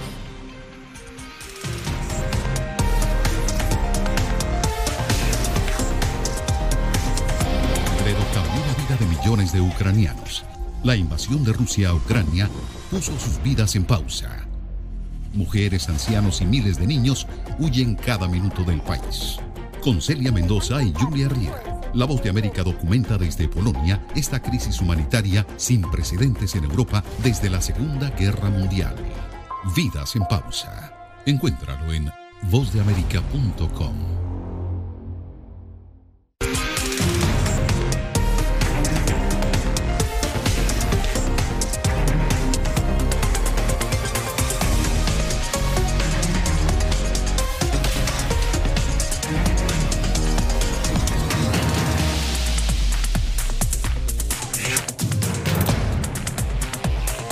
Venezuela 360, cada semana por La Voz de América.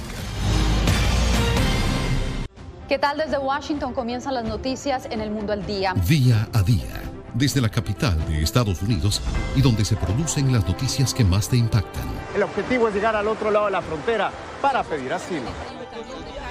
La voz de América te conecta con el mundo al día, los hechos más allá de la noticia, para que tomes decisiones bien informadas, en el lenguaje que quieres, donde quieras y como prefieras. Conéctate con El Mundo al Día. La Voz de América te invita a ser parte de nuestra familia a través de las redes sociales. Encuentra en tu muro las últimas noticias de tu país en su conexión con Estados Unidos, la región y el mundo. Historias que empoderan las voces latinoamericanas de política, economía, salud, actualidad, balanceadas y precisas. Únete a un equipo de origen hispanoamericano que trabaja para conectarte con los tuyos. Síguenos en Facebook y conviértete en protagonista de una historia que tú mismo ayudarás a construir.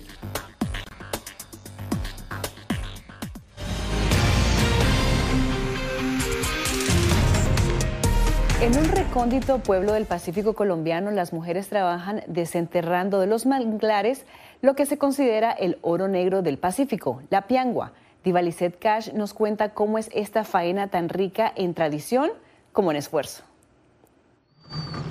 En las entrañas de los manglares en el Pacífico colombiano trabajan las mujeres de La Plata, en zona rural del puerto de Buenaventura. Una jornada que se ha convertido en el eje económico de generaciones familiares por un molusco considerado el oro negro del Pacífico. Este, este es su, sus cascarón, pero por dentro nosotros vamos, a- eh, encontrar lo que es una, una presa, eh, la cual pues es la que nosotros nos vamos a aprovechar. En el, en el manglar se encuentra lo que es, eh, eh, nosotros le llamamos macho y hembra. Esta es la piangua hembra. la, la macho es una que tiene todo este espacio blanco y se quiebra con más facilidad. Y eh, el nombre científico es Anadara similis y Anadara tuberculosa. Esta es la Anadara similis. Enterradas en el barro, la recolección de la piangua es más que una actividad. Es un culto al trabajo y a la tenacidad de las mujeres que se labran el sustento molusco a molusco. Y si amanece lloviendo, nos dificulta salir. Y si amanece lloviendo, nos dificulta salir. Por buscar nuestro alimento, nos toca salir así. En busca de nuestro alimento, nos toca salir así. A buscar la piangua en el manglar, a buscar la piangua. Sí, uno, uno escoge, está ospeña, está pianguita, tiene que ser lodoso, sí, exactamente, para poder uno meter la mano y, y buscar. Uno busca y va sacando la piangua y siente la, la, la, la- piedrita, la conchita, y la va sacando y la mira. Entonces la va escogiendo, la que está más grande, la que está más pequeña, y así mismo la va seleccionando. Uno llega con los brazos cansados y a veces cuando uno eh, hace el desayuno y, y no, hace, no alcanza a hacer el almuerzo, llega uno con hambre a cocinar a la casa, entonces uno es, es agotador. Culturalmente esta tradición es enseñada desde la niñez, ejecutándose generalmente entre las mujeres, pero con el tiempo y los efectos climáticos y daños colaterales al medio ambiente, las piangüeras también tuvieron que ir ajustando su técnica. Entonces, este es el pianguímetro y nosotros medimos la piangua y como esta tiene 5, entonces lo que hacemos es llevarla. Pero cuando empieza de 4.5 4.5 hacia abajo debemos dejar el molusco para que pueda hallar la conservación. La conservación e incluso la exhibición en la ruta de la piangua, un recorrido ofrecido a los visitantes y que muestra el proceso que va desde la recolección hasta la preparación de deliciosos platillos. Por eso invitamos a las personas que vayan al manglar donde puedan conocer su experiencia, no mostrársela aquí eh, sí en seco, este es la piangua, no, dónde vive, cómo nace y está ahí. Así es la piangua, el oro negro, un molusco fruto del barro y del trabajo diario de las valientes guerreras afrodescendientes que desentierran cada día su sustento de las mismas entrañas del bosque, entrelazadas en los manglares del Pacífico colombiano. Y es un trabajo forzado que lo hacemos con amor. Diva Cash, Voz de América. Lo hacemos con amor. En un país como Venezuela, donde la crisis económica y social persisten, una madre se entregó tiempo completo a crear conciencia sobre una enfermedad muy poco frecuente que padece su hijo. Se trata del síndrome de San Filipo. Álvaro Algarra nos presenta la historia de Alma Márquez.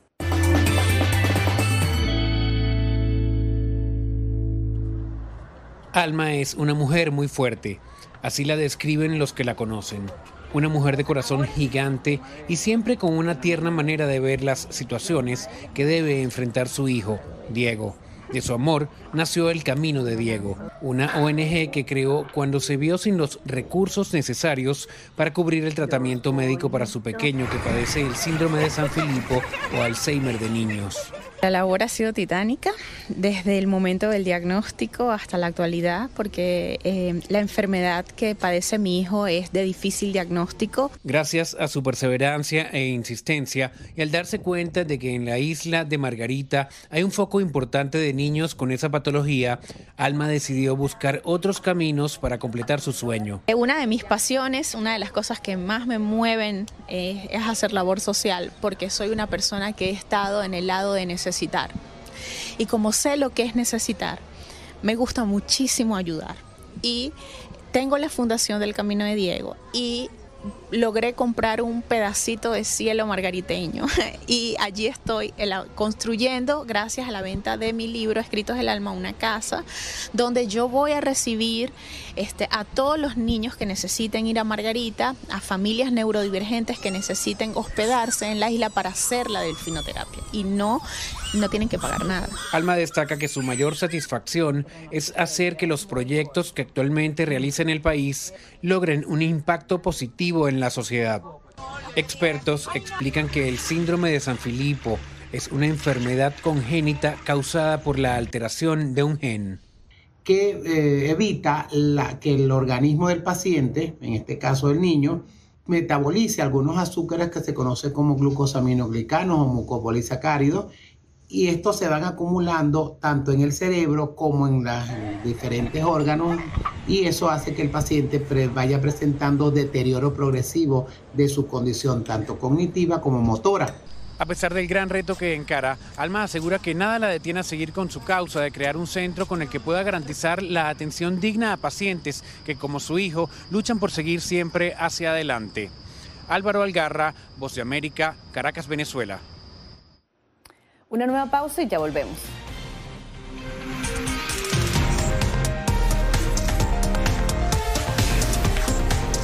El 24 de febrero cambió la vida de millones de ucranianos. La invasión de Rusia a Ucrania puso sus vidas en pausa. Mujeres, ancianos y miles de niños huyen cada minuto del país. Con Celia Mendoza y Julia Riera. La Voz de América documenta desde Polonia esta crisis humanitaria sin precedentes en Europa desde la Segunda Guerra Mundial. Vidas en pausa. Encuéntralo en vozdeamerica.com.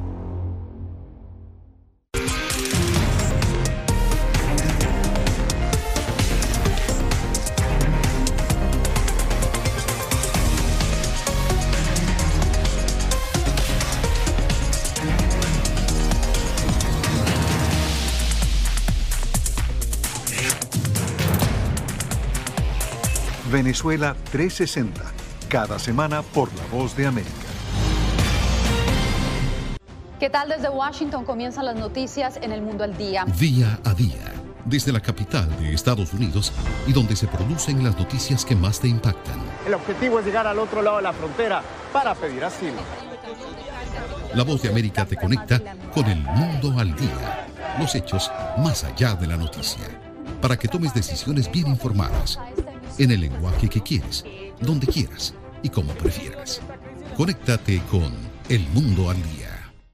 La Voz de América te invita a ser parte de nuestra familia a través de las redes sociales. Encuentra en tu muro las últimas noticias de tu país en su conexión con Estados Unidos, la región y el mundo. Historias que empoderan las voces latinoamericanas de política, economía, salud, actualidad, balanceadas y precisas. Únete a un equipo de origen hispanoamericano que trabaja para conectarte con los tuyos. Síguenos en Facebook y conviértete en protagonista de una historia que tú mismo ayudarás a construir.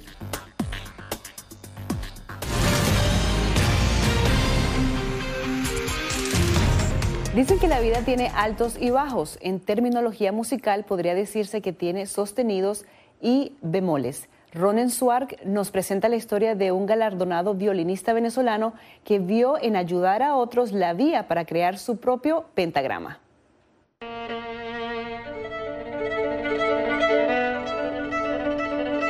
Con 25 años, este joven músico ha ganado muchos de los premios más importantes para la comunidad hispana en Estados Unidos.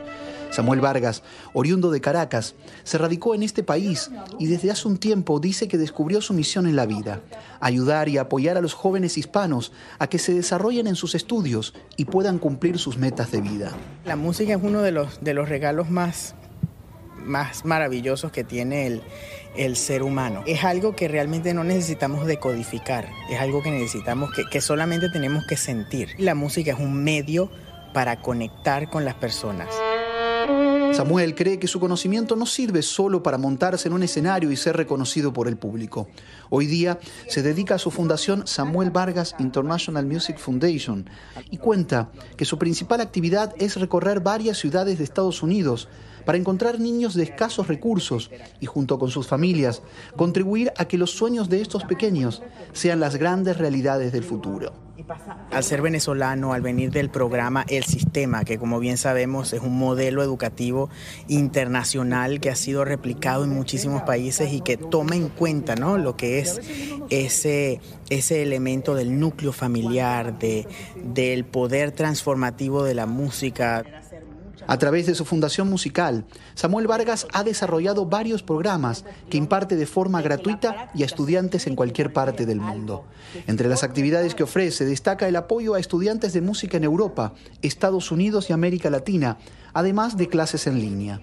Todos nuestros estudiantes y las familias que forman parte pasan por un proceso donde trabajan con psicólogos, psiquiatras, coaches, terapeutas, para fortalecer este tipo de vínculos que son tan necesarios.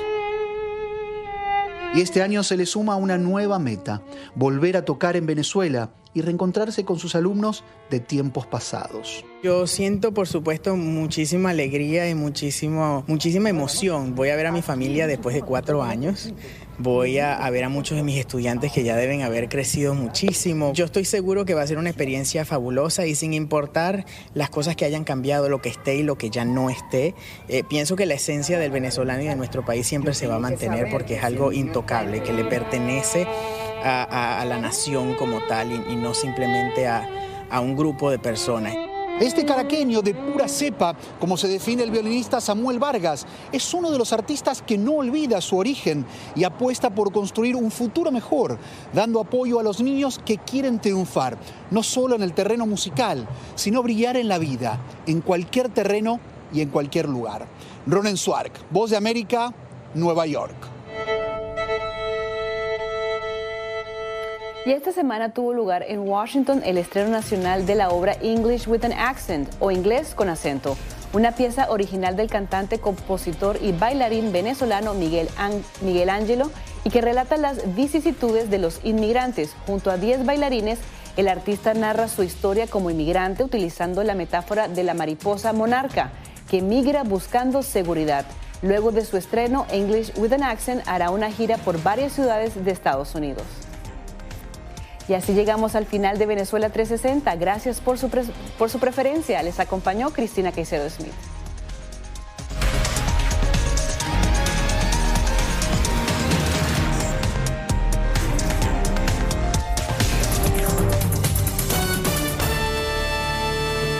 Enlace con la voz de América también se puede escuchar como podcast en www.redradial.co.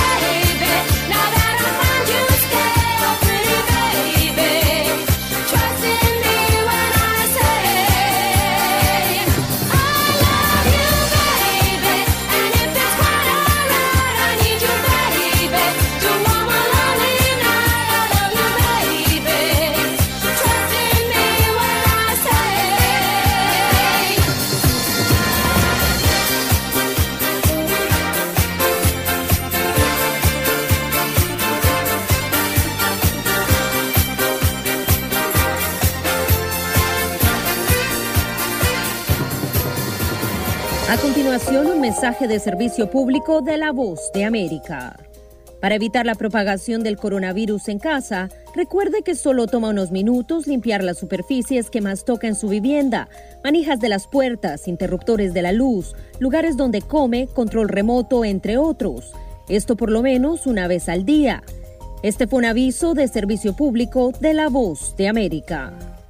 Desde que empezó la invasión rusa el 24 de febrero, los residentes de Ucrania han tenido que acostumbrarse a vivir bajo una nueva realidad marcada por el terror, la incertidumbre y el desasosiego propios de un escenario bélico. Además, desde ese día, el estridente sonido de las sirenas antiaéreas no ha dejado de resonar en sus mentes y esta madrugada no ha sido diferente. Y es que Ucrania se prepara para nuevas ofensivas rusas en el este y el sur del país. El presidente de Ucrania, Volodymyr Zelensky, advirtió a sus pueblos sobre la relocalización de las fuerzas rusas, mientras reiteró una de sus peticiones más repetidas a los líderes de Occidente. El ejército ucraniano necesita más equipos militares para expulsar a los ocupantes de su país. Seguimos preparándonos para una actividad aún más brutal de los ocupantes en las direcciones este y sur. Sabemos lo que están haciendo en Donbass. Sabemos lo que van a hacer cerca de Kharkiv. En algunas otras partes del país, Rusia concentra una cantidad significativa de militares y equipos allí, y esta actividad demuestra que las sanciones impuestas contra Rusia no son suficientes. Hoy el líder ucraniano se dirigirá al Consejo de Seguridad de las Naciones Unidas, donde expondrá el caso de Bucha, en el que al menos 410 civiles habrían sido asesinados por soldados rusos, y expondrá la gravedad de la situación ante este organismo encargado de mantener la paz y la seguridad en el mundo, que tiene la potestad excepcional de tomar decisiones y obligar a los miembros a cumplirlas. Esta cita virtual tendrá lugar luego de que el presidente Joe Biden afirmara que su homólogo ruso Vladimir Putin Putin debería enfrentar un juicio por crímenes de guerra. Él es un criminal de guerra, pero tenemos que recopilar la información. Tenemos que seguir proporcionando a Ucrania las armas que necesitan para seguir luchando y tenemos que recopilar todos los detalles para que pueda haber un juicio por crímenes de guerra. Este tipo es cruel y lo que está pasando en Busha es atroz. Habrá que esperar a los resultados de las investigaciones independientes para esclarecer qué sucedió realmente en Bucha. Sin embargo, los analistas apuntan a que el Kremlin habría incumplido las normas básicas en cuanto a tácticas, estrategias y al uso de armas en las guerras que establece el derecho internacional. Mientras tanto, en Bruselas hoy se celebrará una reunión de ministros de Relaciones Exteriores de la OTAN y allí el secretario estadounidense de Estado Anthony Blinken destacará el rol esencial de la Alianza Atlántica en la preservación de la seguridad de la región y además discutirán los esfuerzos de los aliados para brindar apoyo a Ucrania. Continuando con los esfuerzos diplomáticos, la presidenta de la Comisión Europea, Ursula von der Leyen, y el jefe de la diplomacia de la Unión Europea, Josep Borrell, viajarán hasta la capital ucraniana esta semana, donde se reunirán con el presidente Volodymyr Zelensky para reiterarle su apoyo y compromiso. Paralelamente, desde el Kremlin niegan todas las acusaciones de Occidente. Hablan de montajes, de conspiraciones y de puestas en escena al referirse a las horripilantes imágenes que continúan llegando desde Bucha. Y el embajador de Rusia ante la ONU aseguró que proporcionará pruebas fácticas que respaldan la postura del gobierno de Vladimir Putin.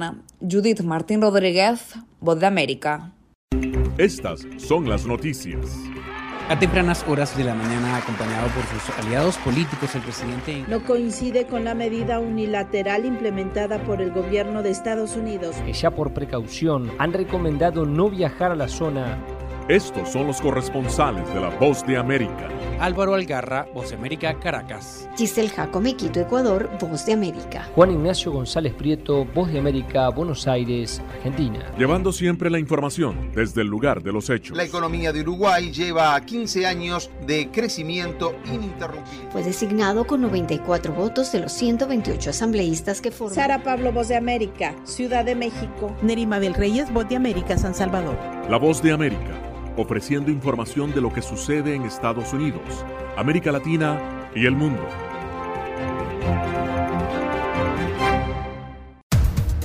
Los acontecimientos de Estados Unidos, América Latina y el mundo en 30 minutos. con corresponsales en varios puntos del país.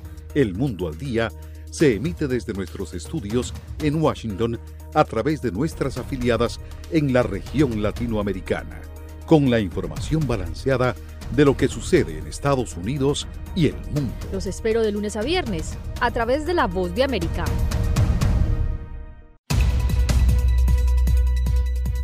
¿Qué tal amigos? Les saluda Henry Llanos para invitarlos a escuchar Deportivo Internacional.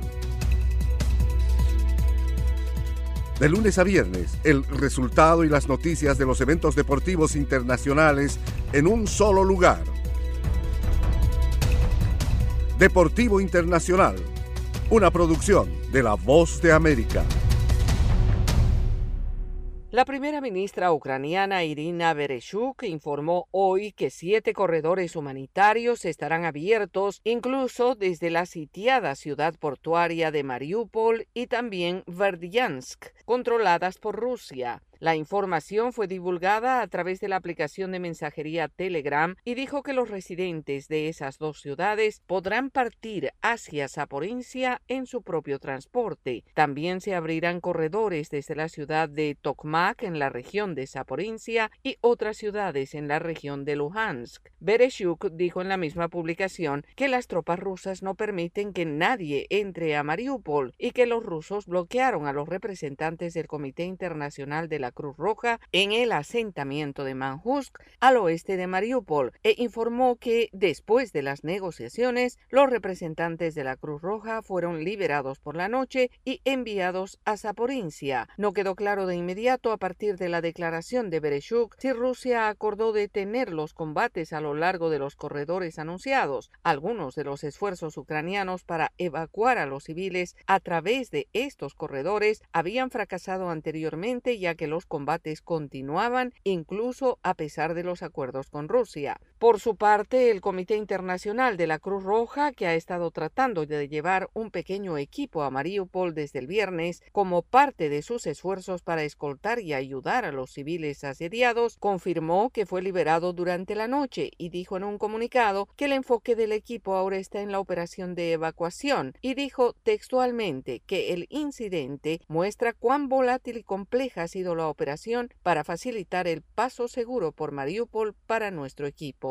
Jason Estraciuso, un portavoz del Comité Internacional de la Cruz Roja, dijo que el equipo no planeaba intentar ingresar a Mariupol hoy. Los esfuerzos humanitarios de nuestro equipo se centrarán en ayudar en los esfuerzos de evacuación en áreas cercanas, puntualizó. En tanto, según dijo hoy la inteligencia militar británica, las fuerzas ucranianas habrían retomado terreno clave en el norte, obligando a las fuerzas rusas a retirarse de las áreas alrededor de la ciudad de Chernihiv y el norte de la capital Kiev. Es probable que continúen los combates de bajo nivel en algunas de las áreas recuperadas, pero se reducirán esta semana a medida que el resto de las fuerzas rusas se retiren, dijo el Ministerio de Defensa británico en un boletín regular en Twitter. Yoconda Tapia, Voz de América, Washington con un equipo de periodistas, corresponsales, editores y productores, La Voz de América te ofrece las noticias. Así textualmente lo compartió el mandatario en su cuenta en la red social Twitter. Esto debido a que en el pasado ha mentido a las autoridades, incluso cuando solicitó su ciudadanía estadounidense. Podemos eh, decir que hay tres puntos específicos de esta gira, una de ellas. Los eventos. Nosotros, el pueblo ha salido en la calle para respaldarlo los personajes. Está perdiendo la batalla legal y la batalla de popularidad.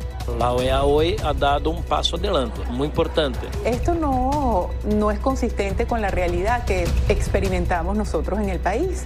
De lunes a viernes. La voz de América. Síganos en radio, televisión y en nuestras redes sociales.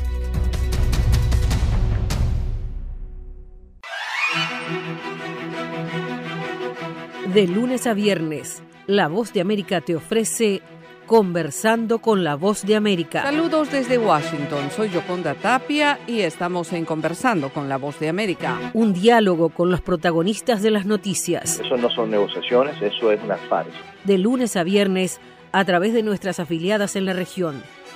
conversando con la voz de América.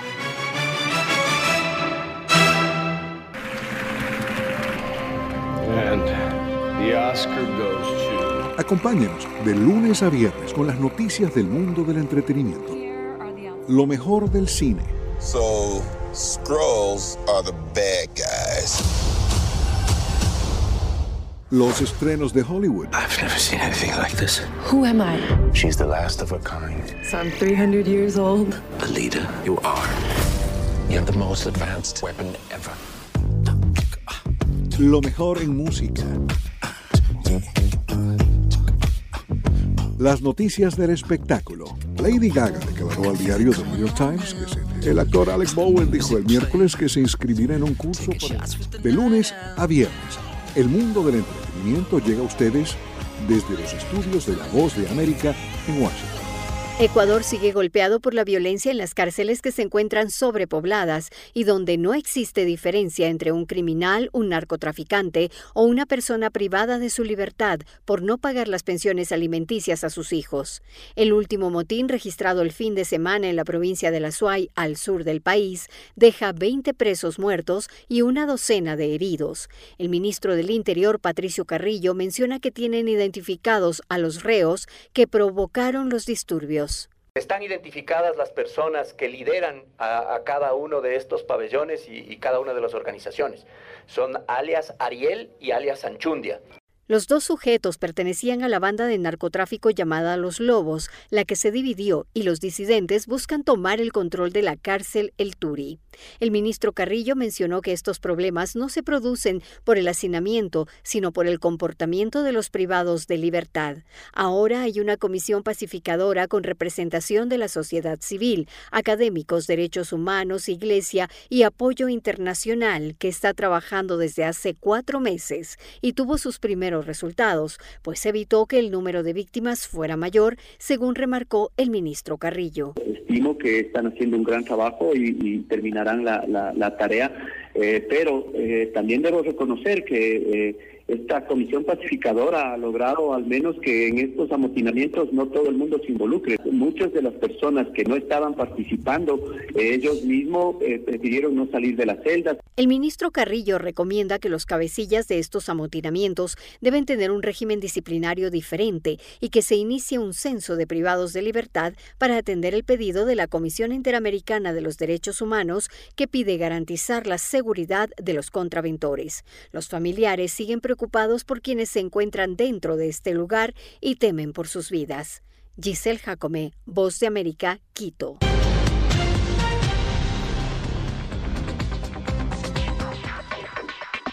Sabemos que las mascarillas son una de las mejores herramientas para protegernos del COVID-19, pero con la aparición de nuevas variantes, los expertos están descubriendo que no todas las mascarillas cuentan con el mismo nivel de protección.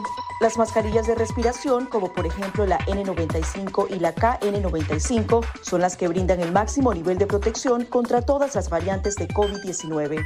Las mascarillas N95 son certificadas en Estados Unidos y tienen correas que van alrededor de la cabeza mientras que las mascarillas KN95 se fabrican en China y cumplen las normas creadas por ese país. La segunda mejor opción son las mascarillas quirúrgicas desechables. Asegúrese de que éstas tengan un buen ajuste en la nariz, la boca y el mentón, múltiples capas de material no tejido y una varilla nasal. Si no tiene otra opción, use una mascarilla de tela de por lo menos dos capas y sin válvulas de ventilación u otras aberturas.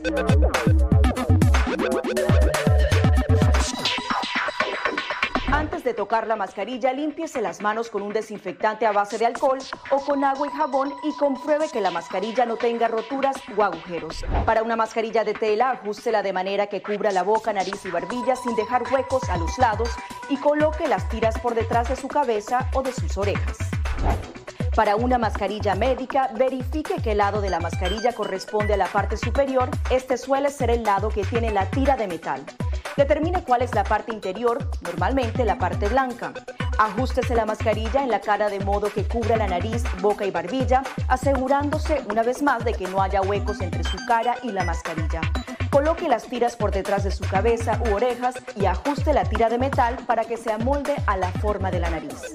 Finalmente, antes de quitarse la mascarilla, lávese las manos con un desinfectante a base de alcohol o con agua y jabón.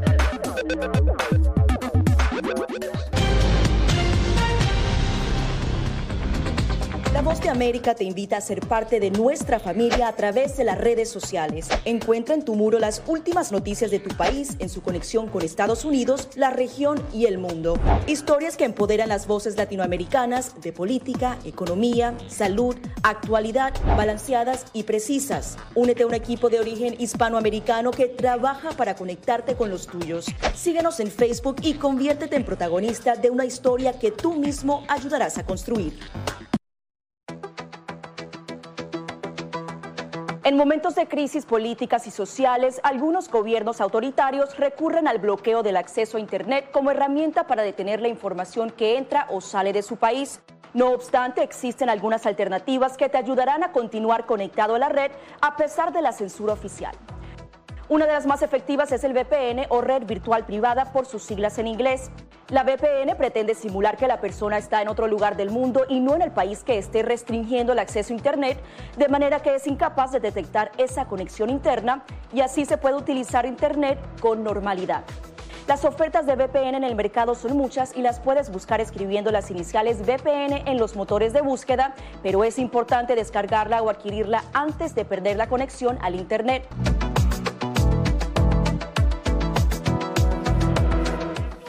Osman Víquez, un simpatizante del presidente electo de Costa Rica, Rodrigo Chávez, se puso a barrer una calle de San José y dice que su acción es simbólica y que representa el triunfo del Partido Progreso Social Democrático sobre la clase política tradicional. La escoba representa que barremos la corrupción. Estamos cansados de que los gobiernos anteriores estén saqueando el país. El Tribunal Supremo de Elecciones anunció como ganador al candidato de centroderecha Rodrigo Chávez, quien obtuvo el 52% de votos, frente al candidato de centro José María Figueres, quien obtuvo el 47%. Figueres reconoció su derrota y Chávez aprovechó su primer discurso para prometer que la economía mejorará y que logrará reducir la desigualdad. Yo me he comprometido y me empeñaré en impulsar profundos y positivos cambios en la forma de gobernar Costa Rica. La abstención fue la más grande de la historia moderna, al alcanzar un 43%, pero varios ciudadanos como Luis Carlos Celedón que votaron por Chávez creen que está capacitado para gobernar el país centroamericano, pues tiene un doctorado en economía. Es una persona de trayectoria, una persona que sabe de finanzas públicas, que ha estudiado el país. Chávez es nuevo en política, pero muchos costarricenses como Marlon Segura destacan que tiene mucha capacidad. Es también un rompimiento importante, me parece, de la política tradicional, que era lo que representaba don José María Figueres. El presidente saliente Carlos Alvarado fue el primero en felicitar a su sucesor, a quien le pidió trabajar una transición ordenada. Rodrigo Chávez asumirá su mandato el 8 de mayo y gobernará hasta el año 2026. Donaldo Hernández, Voce América, Costa Rica. www.redradial.co La Radio Sin Fronteras. Descarga gratis la aplicación Red Radial. Ya está disponible para Android y encuentras siempre una radio para tu gusto.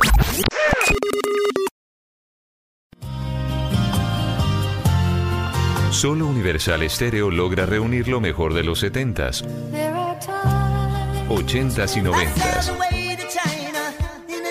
Y todavía hay más para escuchar.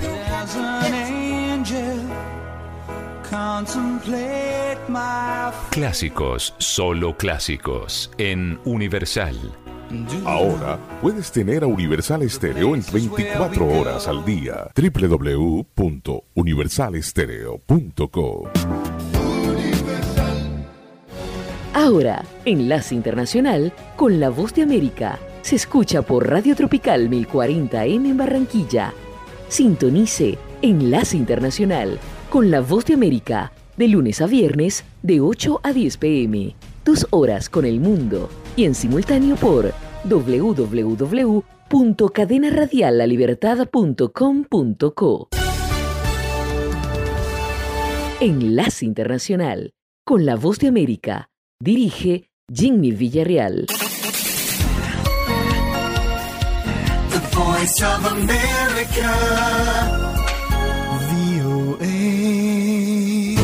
Llegó la Tienda Express, el más espectacular programa de fidelidad para tenderos y consumidor final. La Tienda Express, módulo de mercadeo y radio promocional que se comunica con los tenderos a través de la radio. La Tienda Express, una realización de Punto Marketing. Mayores informes en el 315-545-3545.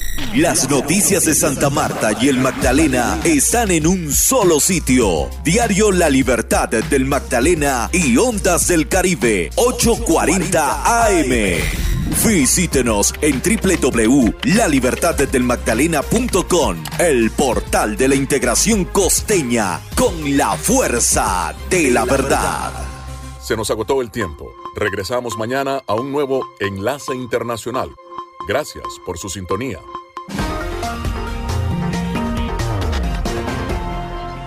www.redradial.co